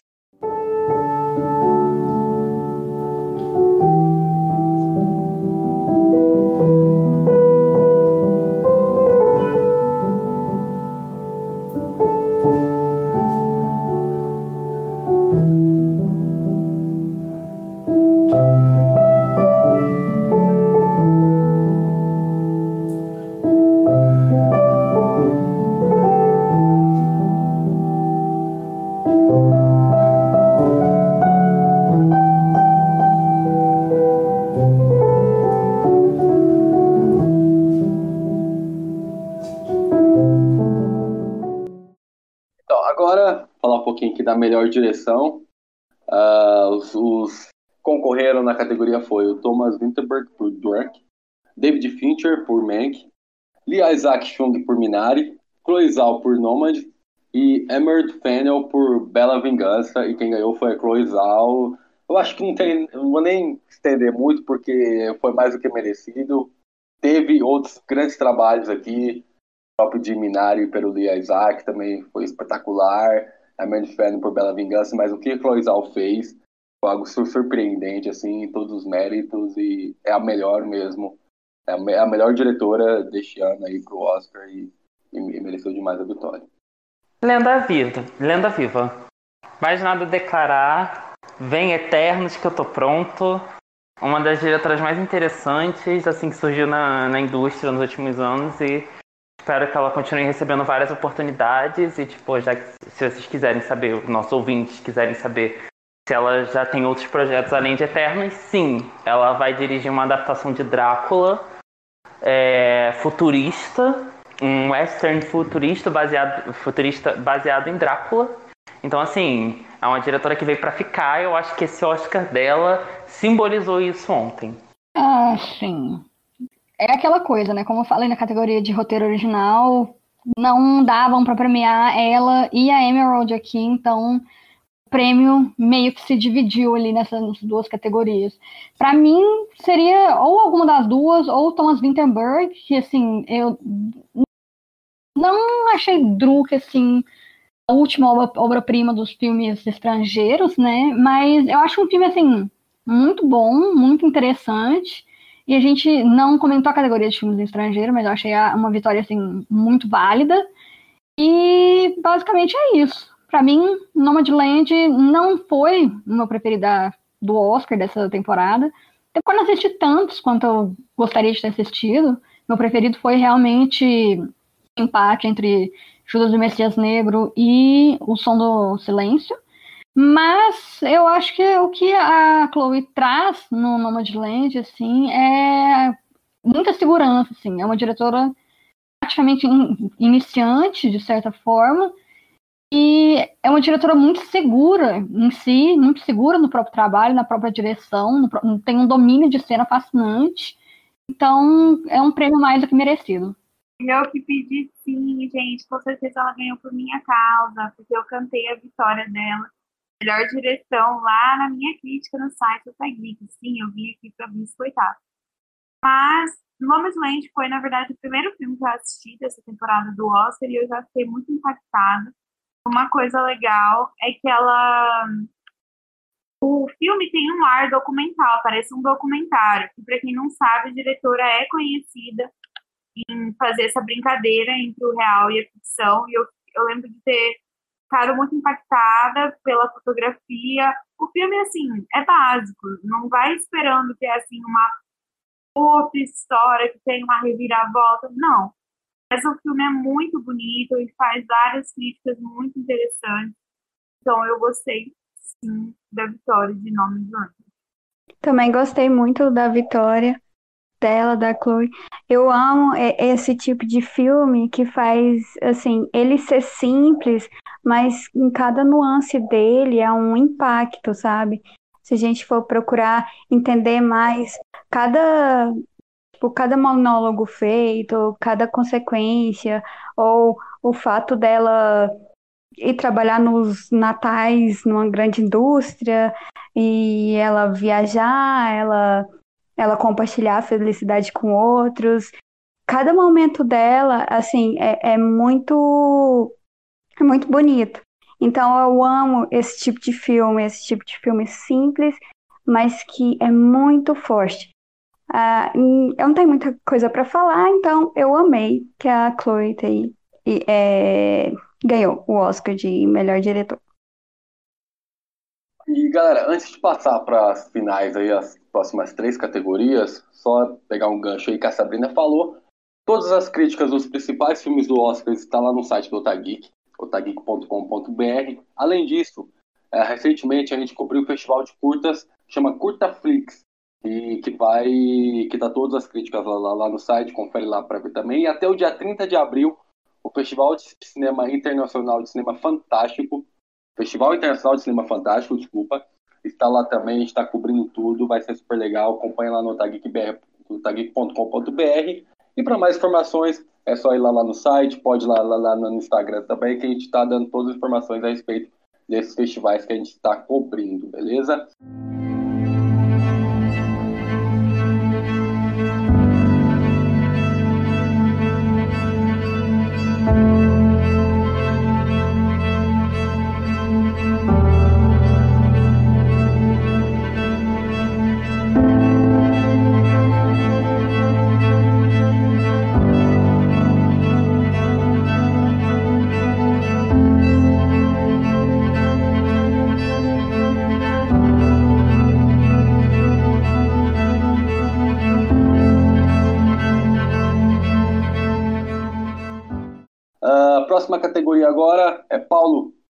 Falar pra gente, Paulo?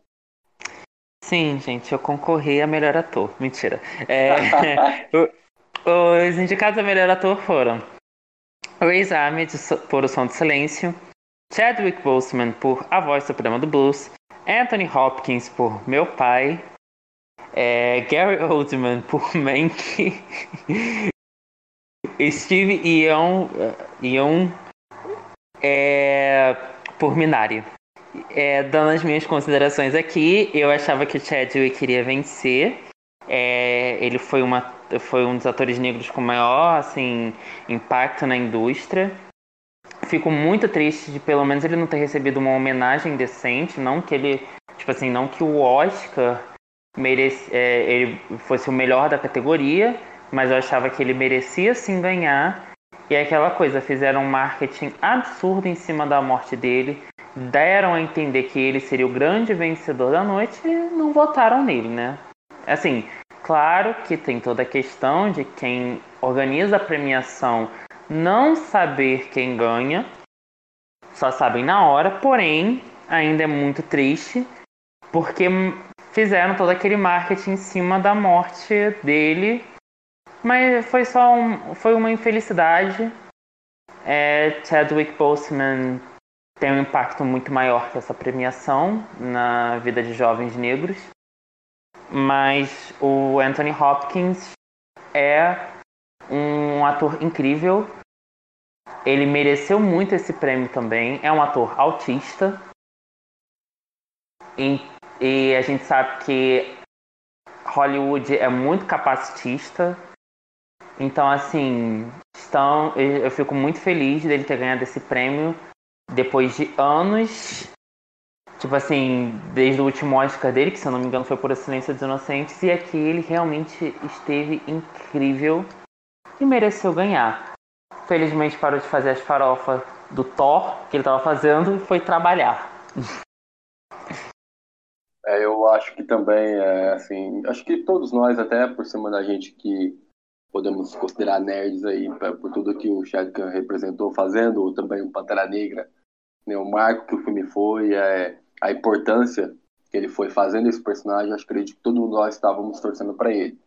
Mas o que a gente não pode negar é o que o Anthony Hawks fez no, no The Father, né, no, no meu pai, é algo assim surpreendente, é algo que a gente começa, que nem eu assistia lembrando dos meus avós que já faleceram, sabe? Tipo assim, como que eu não tive o um convívio com eles tão próximo, porque eles faleceram, eu era muito novo ainda. Mas eu me perguntava como, como, como seria eu conviver com, com meu avô se ele tivesse é, Alzheimer ou problema, problema de memória, etc e tal. Então foi algo muito, muito impactante para mim, me peguei chorando em vários momentos. Então é, é mais que merecido a vitória do Anthony Hawks, que também é uma, é uma fera, é uma lenda aí do nosso cinema, então mais do que parabéns a essa vitória dele. Também gostei bastante da vitória do Anthony Hopkins. Achei que o filme foi inteiro dele. Mas eu também gostei da atuação do Riz Ahmed. A questão do Chadwick é uma coisa muito mais, é um buraco muito embaixo. Mas com certeza ele merecia uma homenagem. Na verdade, o Oscar deveria ter tido vergonha na cara premiar ele em vida, né?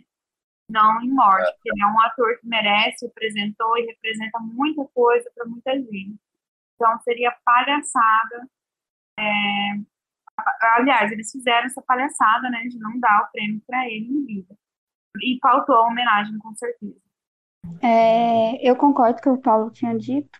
Eles fizeram um marketing pesado. Uh, eu achei assim, foi muito feio eles terem deixado a última categoria para ser apresentada de melhor ator, porque a gente já sabia o porquê disso. Eu achei muito merecida a vitória do Anthony assim, maravilhoso. Uh, eu também queria fazer as considerações ao Riz, é, que ele foi muito bom, muito bom mesmo. E é isso.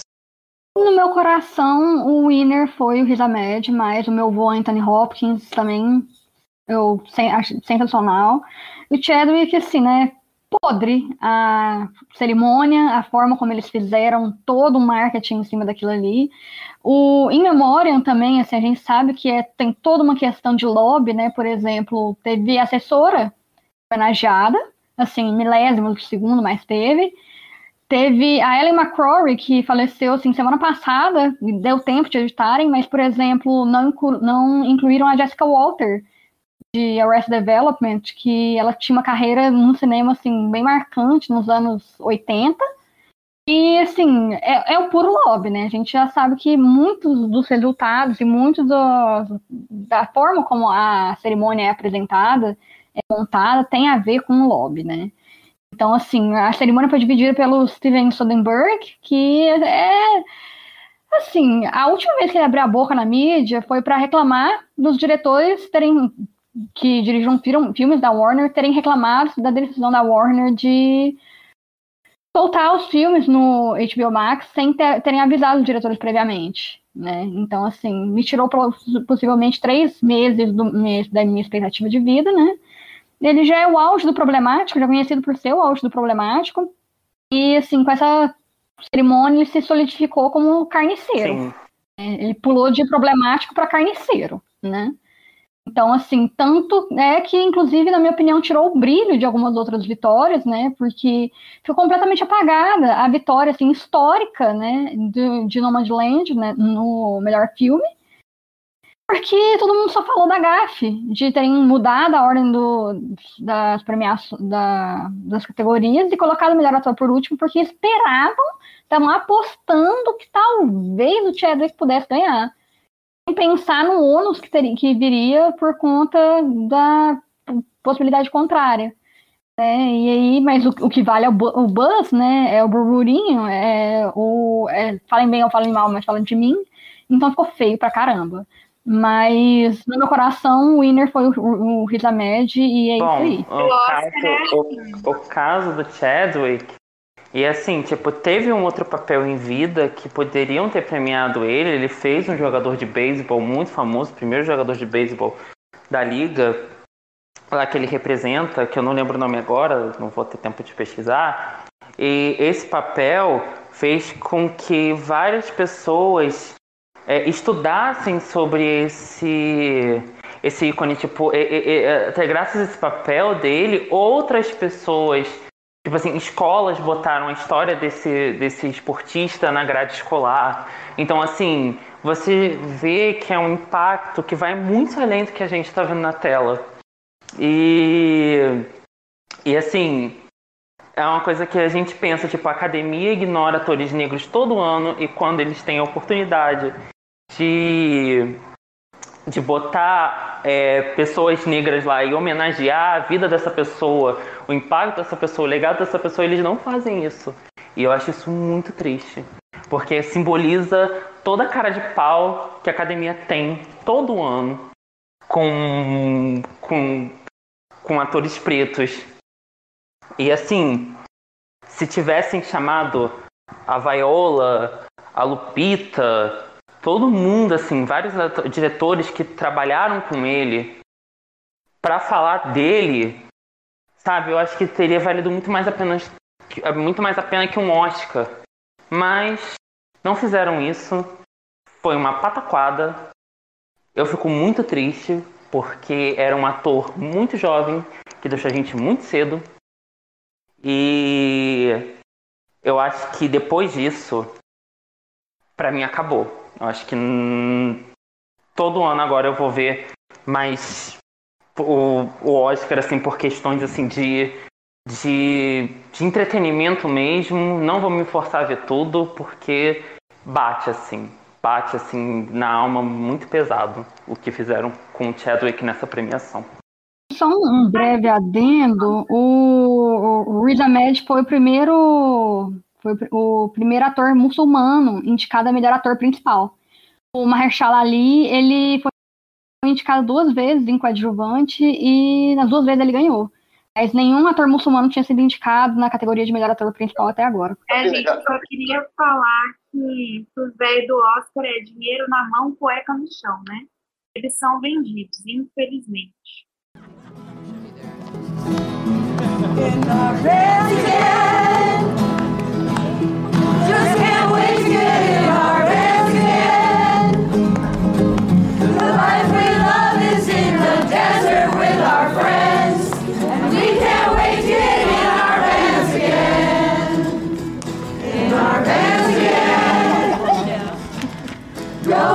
places we've never been. Going places we may never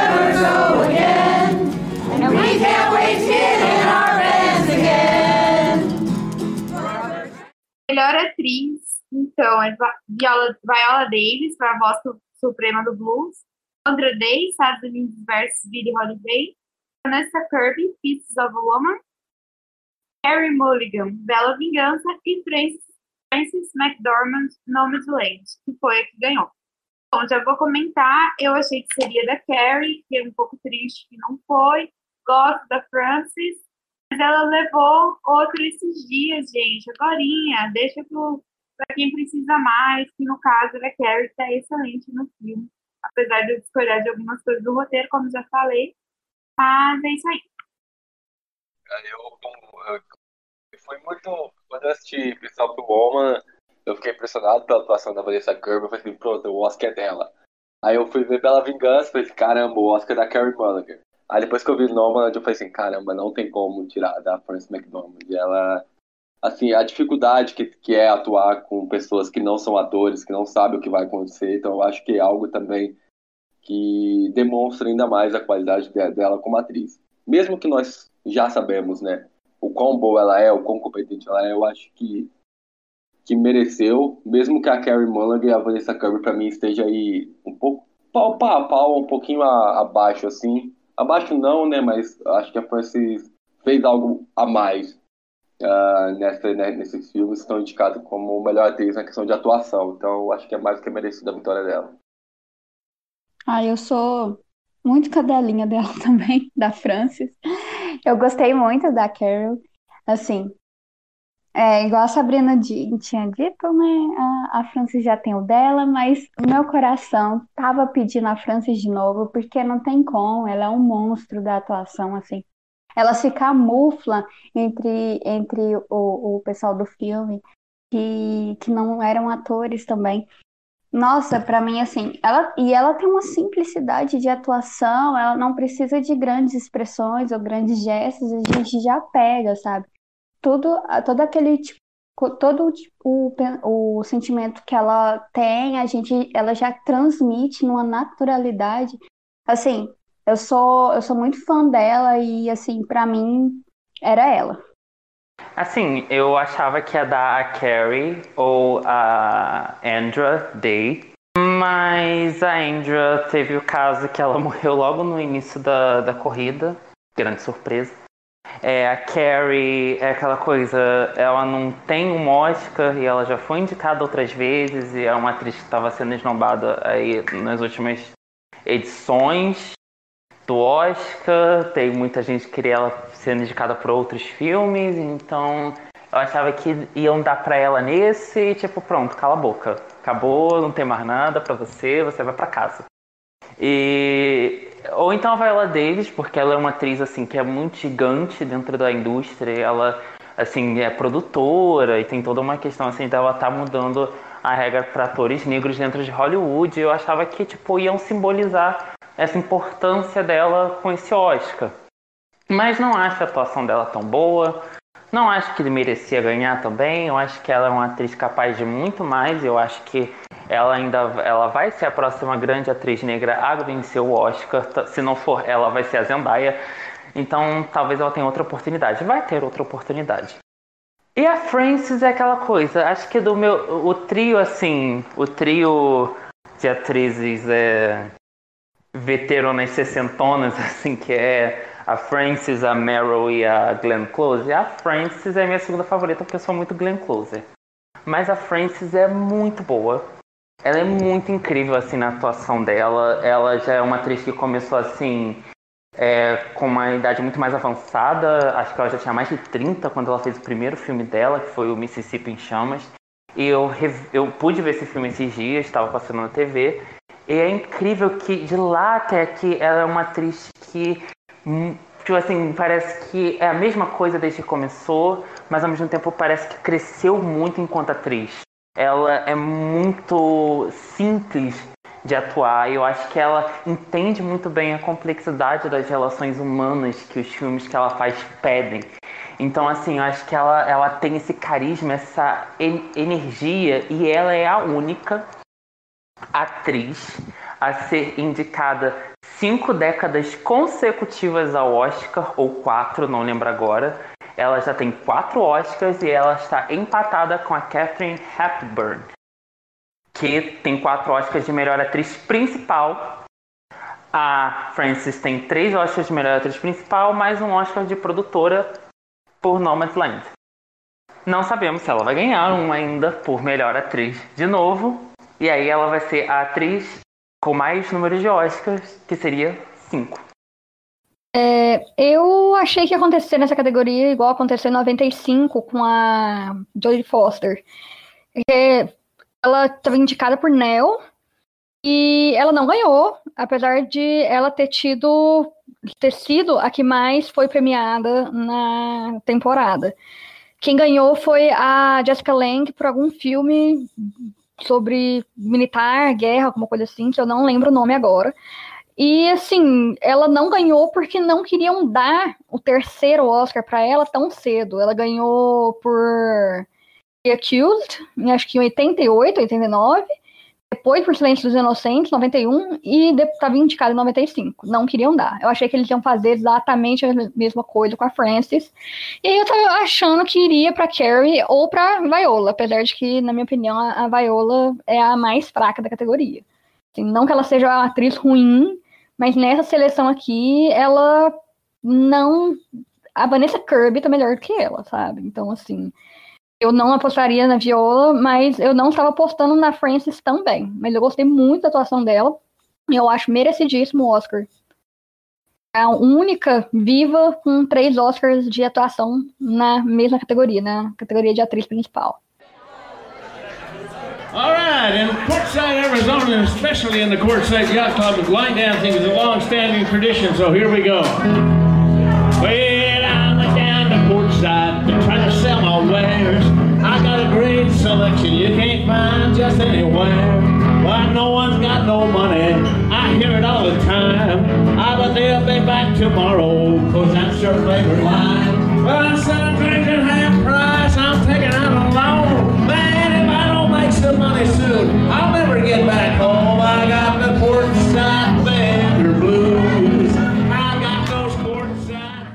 É, a última categoria agora é melhor filme. Os indicados foram Meu Pai, Judas e o Messias Negro, Mank, Minari, Bela Vingança, O Som do Silêncio, O Sete de Chicago e o vencedor, que foi Nomadland. Assim, Nomadland foi uma vitória. Eu acho que foi assim, uma vitória tranquilizadora.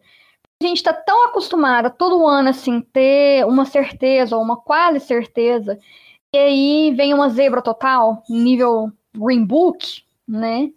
E eu já tava apostando que assim, bom, se viesse algum outro, não sendo Sete de Chicago ou Man, que assim, a Netflix que me perdoe, né?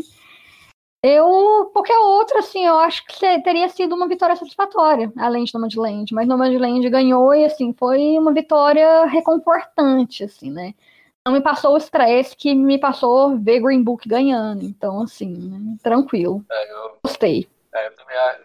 Não era meu preferido, mas eu É, gostei. eu também eu acho assim, questão de complexidade de filmar, de escrever, de, de atuar, eu acho que Nomadland é o mais, é o mais difícil nesse tipo de coisa, nesse tipo de quesito e tal. E como a Chloe ganhou com melhor direção, eu acho mais do que é, certo ela ganhar com melhor filme, porque é o trabalho dela, junto com a Frances, que foi a melhor atriz, então eu acho que é um conjunto da obra que ela merecia assim, ganhar. Eu acho que o- antigamente o Oscar costumava dividir muito, isso aí ficava meio sem, sem nexo pra mim. Um filme ganha melhor direção, outro melhor ator, outro melhor roteiro e o outro ganha o melhor filme. Então eu acho que quando o filme ganha os pedaços, eu acho que no final ele tem que ser o, o vitorioso com o melhor filme. E Nomadland é, é o mais, vou dizer o mais competente, mas é, o, se não o melhor, um dos melhores e me- mereceu muito vencer né, nessa categoria deste ano do Oscar com o melhor filme sim. com o risco de me tornar repetitiva, pra mim, se ganhasse Nomadland, Meu Pai e Som do Silêncio, tava tudo ok, porque eu não vi os outros, né? Não vi é, Judas e o Messias Negro, qual outro que eu não vi? Ah, Mano e Chicago, por favor, né, gente? Se ganhasse, pelo amor de Deus, ia ser a maior zebra do mundo. Aí, ó, fico feliz. Sim, eu acho que tá infiltrado na clã, o pessoal tava tipo, Hollywood, o Oscar já pronto, eles premiaram Parasita, histórica no Oscar, depois de Roma, ter- é, ganha assim esse grande impacto com a vitória dele de ser um filme que traz essa questão assim da América menos glamourizada e é lindo, eu acho que merece. E acho que não tem outro assim, acho que talvez Judas e o Messias Negro talvez fosse outro que eu desse assim um Oscar. Meu pai, eu eu não vejo ganhando o melhor filme. É um filme que eu não vejo ganhando o melhor filme. Então, assim, é, Nomadland mereceu e é uma vitória histórica. Infelizmente tem toda essa zebra que a gente comentou ainda agora, mas é um filme, assim, perfeito, impecável. E é tudo que nós precisamos no momento. Eu fiquei muito feliz com a vitória de Nomadland. Era um dos meus preferidos, e juntos com Judas e o Messias Negro. Mas, assim, é difícil um, um filme dessa magnitude ganhar o Oscar. A gente conhece a academia. Uh, mas eu, uh, Nomadland, é, é, ele é muito competente naquilo que ele propõe.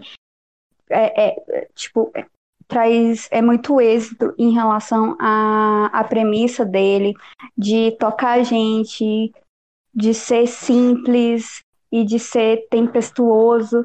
Então, para mim, eu fiquei bastante satisfeita em relação à vitória. Oi, galera, meu nome é Daniel. É, infelizmente, eu não pude participar do, da gravação do podcast com, com a equipe, com os convidados do, do Otageek ontem, mas eu vou fazer umas observações sobre o que eu achei dessa 93ª edição do Oscar. Então, edição essa típica, né, que contou com a menor audiência da história. É, e é compreensível isso, já vi da gente estar vivendo um ano de pandemia, as bilheterias terem sido baixíssimas.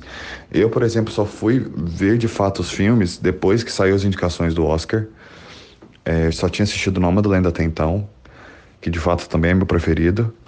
Mas, enfim, é, e também a gente não teve grandes, grandes nomes indicados, né? Grandes nomes submetidos nessa, nessa edição, como foi o caso do Leonardo DiCaprio, do Brad Pitt no ano passado, do e dos grandes diretores, né?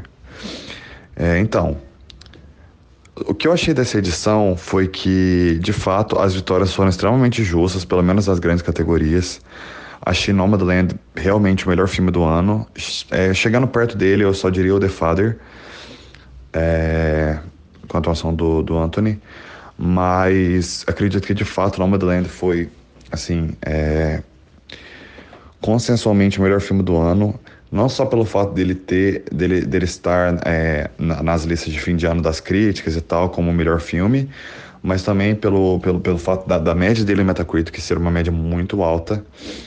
E é um filme que causa muita personalidade, é um filme que quando você assiste ele, você consegue sentir que de fato é aquela história que deve ser narrada, é aquela história que, que a diretora ela, ela quis passar, é a história de nômades, é a história de pessoas reais, pessoas é, acessíveis, não pessoas é, de, daquele cenário americano perfeito e pessoas perfeitas, são pessoas com vivência diferente, com a vivência que, que, que, deveria ter sido representada e que foi representada com perfeição. É, muita gente criticou, eu acredito que justamente pelo fato do filme não ter um clímax é, muito forte, mas eu acredito que é totalmente é, válido e foi justa a vitória do filme e, e da direção da Chloe. É, além disso, é, os prêmios de melhor atriz e melhor ator, eu achei a vitória da Frances também extremamente necessária a Frances que fez uma atuação totalmente intimista e que é, ele, é, na minha opinião, ele é mais nômade do que de fato os nômades que foram convidados para figurantes ou como coadjuvantes do filme. É a mesma coisa eu acho sobre a atuação do Anthony. É, fiquei esperando é, de verdade que, que o Chadwick fosse levar, principalmente por terem mudado a, a ordem das premiações. Isso nunca tinha acontecido de ator ter sido indicado por último. E levando pelo fato do Chadwick provavelmente iria receber o prêmio póstumo né, de, de melhor ator, é, eu achei de fato que ele iria ganhar sim. Mas fiquei muito contente com a vitória do, do Anthony Hopkins, porque a atuação dele é uma atuação, sabe, extremamente é, firme, extremamente concisa. É, as frases dele, o choro dele, o andar dele, de fato você sente uma atuação assim, impecável. É, acho que é a melhor da carreira dele. A mesma coisa, olha para Francis também. É, vi e entendo a chateação da galera em relação à derrota do Chadwick e da, da Viola, mas eu acredito que esse não era o ano deles. É, acredito que a atuação de fato do Francis, do, da, da Francis e do Anthony foram sim melhores. Mas é, entendo a, a, chateação, principalmente por ser uma academia que já tem um, uns históricos de ser racista, de ser xenofóbica, de ser machista, e, e eu concordo com isso. Agora, sobre os, os prêmios mais técnicos, é, eu achei que, que a única, a única, as duas únicas é, entregas que eu não concordei foi com a entrega de melhor é, fotografia, que para mim, é, Nomadland é disparadamente o melhor indicado. Qualquer print que você dá no filme, qualquer pause que você dá no filme, você consegue ver cenas é, impecáveis. é, imagens lindas e que perdeu para mim, que, é um filme preto e branco, que embora tenha uma fotografia boa e a segunda melhor, é, não, não, chega a ser com a magnitude que Nomadland teve.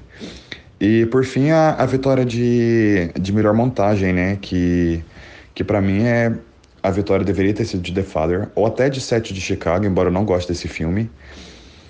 Mas foi para Sound of Metal, que é um filme que eu gostei, que eu achei que merecia ter sido é, a, a vitória de, de melhor som mesmo, como foi. Mas para melhor montagem, eu acredito que, que esse não foi a melhor aposta. É, a vitória de Sound of Metal. O filme é, é, cronológico, não precisa, não depende tanto da montagem, assim como o set de Chicago, assim como The Father é, precisava. Então, eu achei uma vitória um pouco, não, não entendi muito. Mas é isso, o resto eu concordo. Atriz, ator coadjuvante foram prêmios ótimos. É, enfim, eu achei uma edição boa, apesar dos pesares, e estou ansioso para a próxima edição. Obrigado.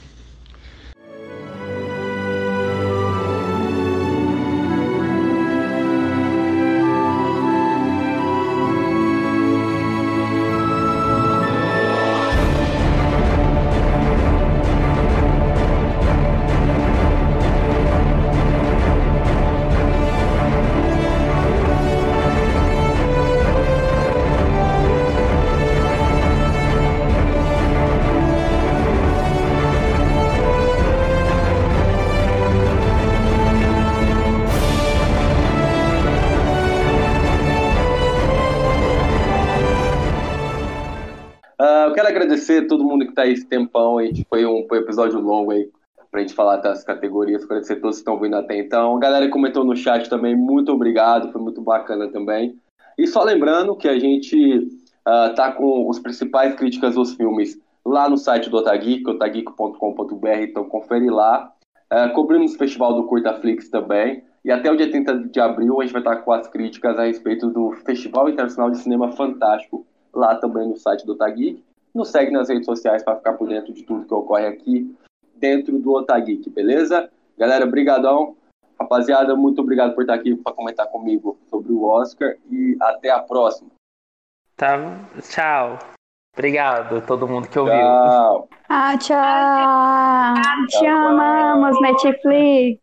Netflix, Netflix, por favor, não cancele Netflix, a gente. Não, me... não cancele eu. Eu amei, eu amei meu professor povo. Nossa, melhor filme, só... tudo mentira que eu falei.